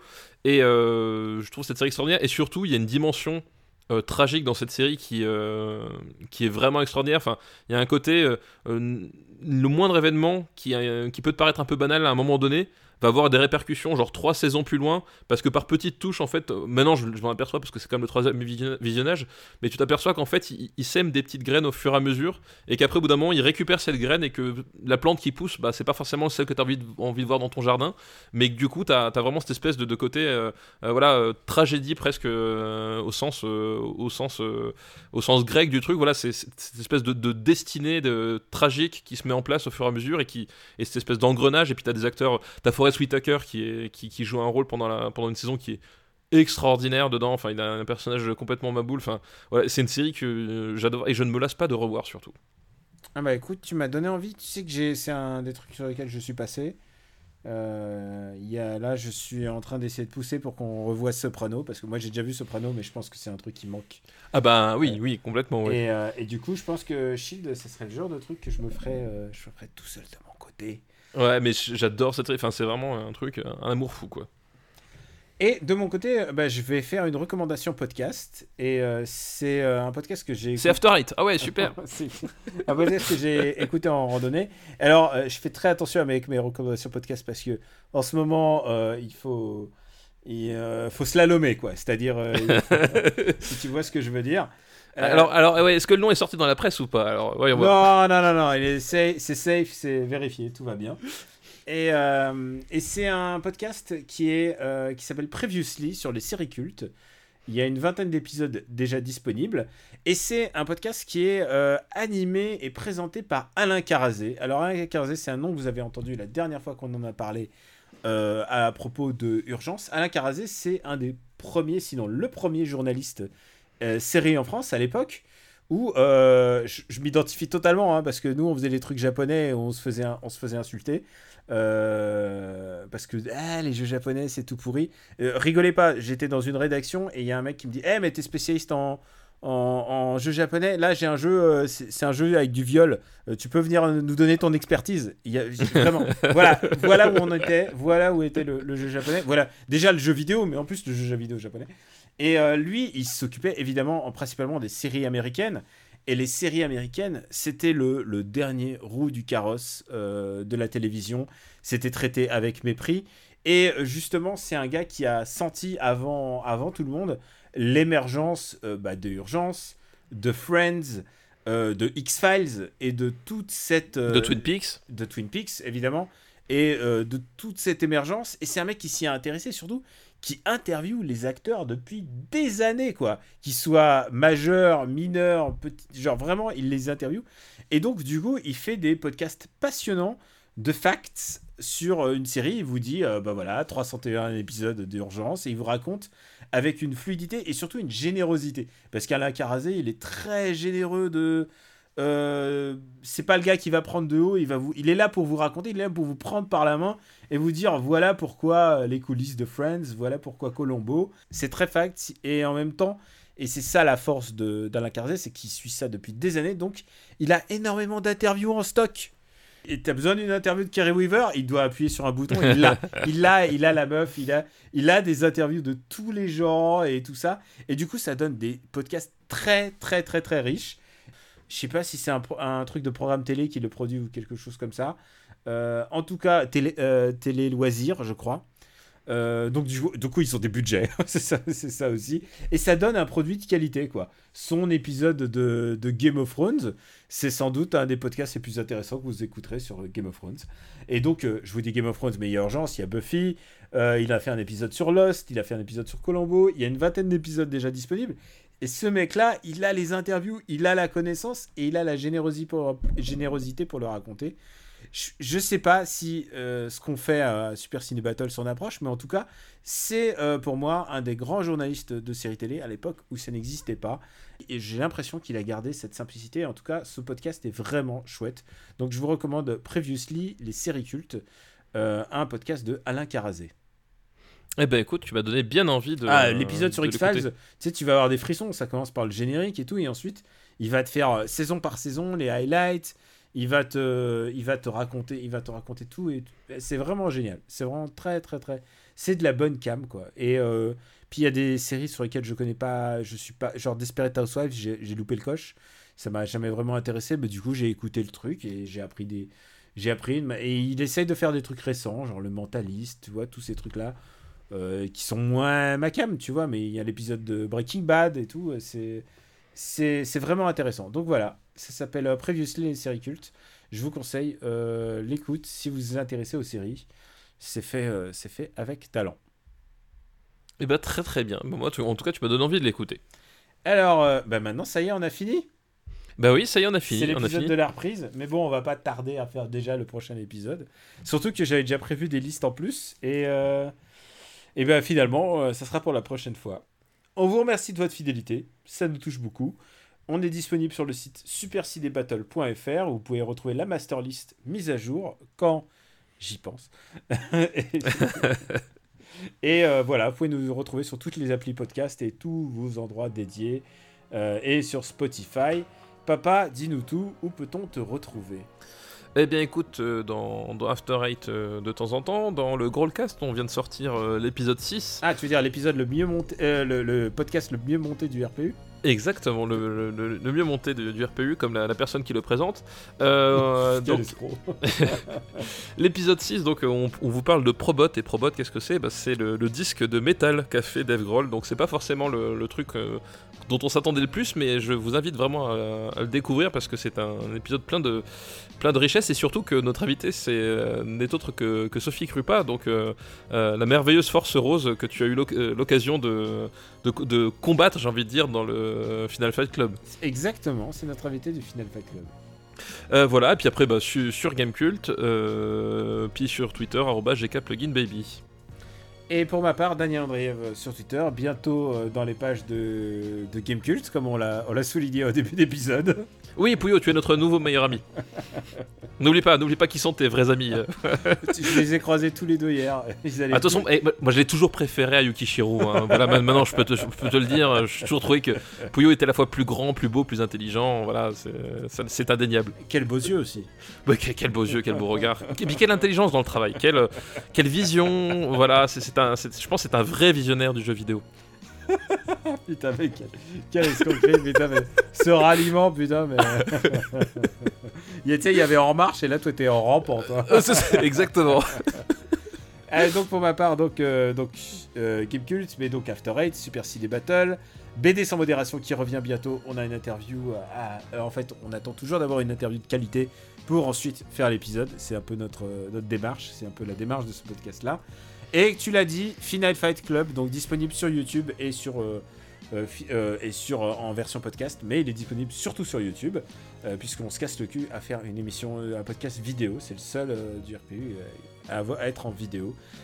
Et MDR peut-être qui reviendra un jour. On aimerait tellement parler de Nicky Larson. Et de- de- oui, oui, on aimerait ça. Oh oui. Oui. Ah mec, tu- on passe à côté de de, de, de films extraordinaires. Euh, oui, oui, on passe à côté, oui, ça, ça je peux te... c'est- le mot, c'est ça, c'est All l'expression. On inclusive mon gars, all inclusive, 297 jours. Oh putain, mais qu'est-ce que j'ai fait pour mériter ça? Donc euh, voilà, c'est un programme assez chargé si vous voulez nous suivre. Mais voilà, le plus simple, c'est aussi de suivre euh, Super Ciné Battle, at Super Ciné Battle sur, sur Twitter, puisque vous jouez les CM, toi, Quix et moi. Et on essaye d'être d'être rôle et, et- et de mettre beaucoup de photos de notre camarade euh, Henri Cavill. Oui, exactement, voilà, euh, notre nouvelle mascotte.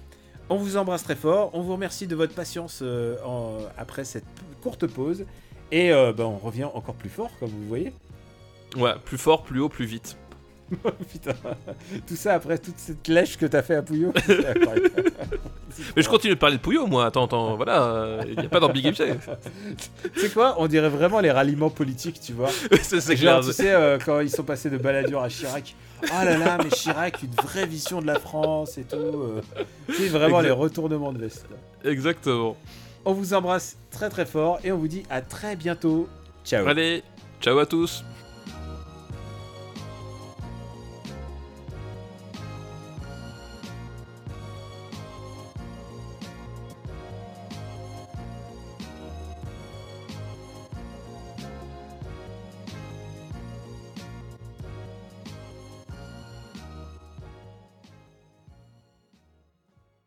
Ah mais je veux dire, c'est ça le professionnalisme. hein. T'as vu, on en a fait un, c'était Benjamin. Ah, je t'ai pas oublié de te demander, c'est quoi ta, ta reco?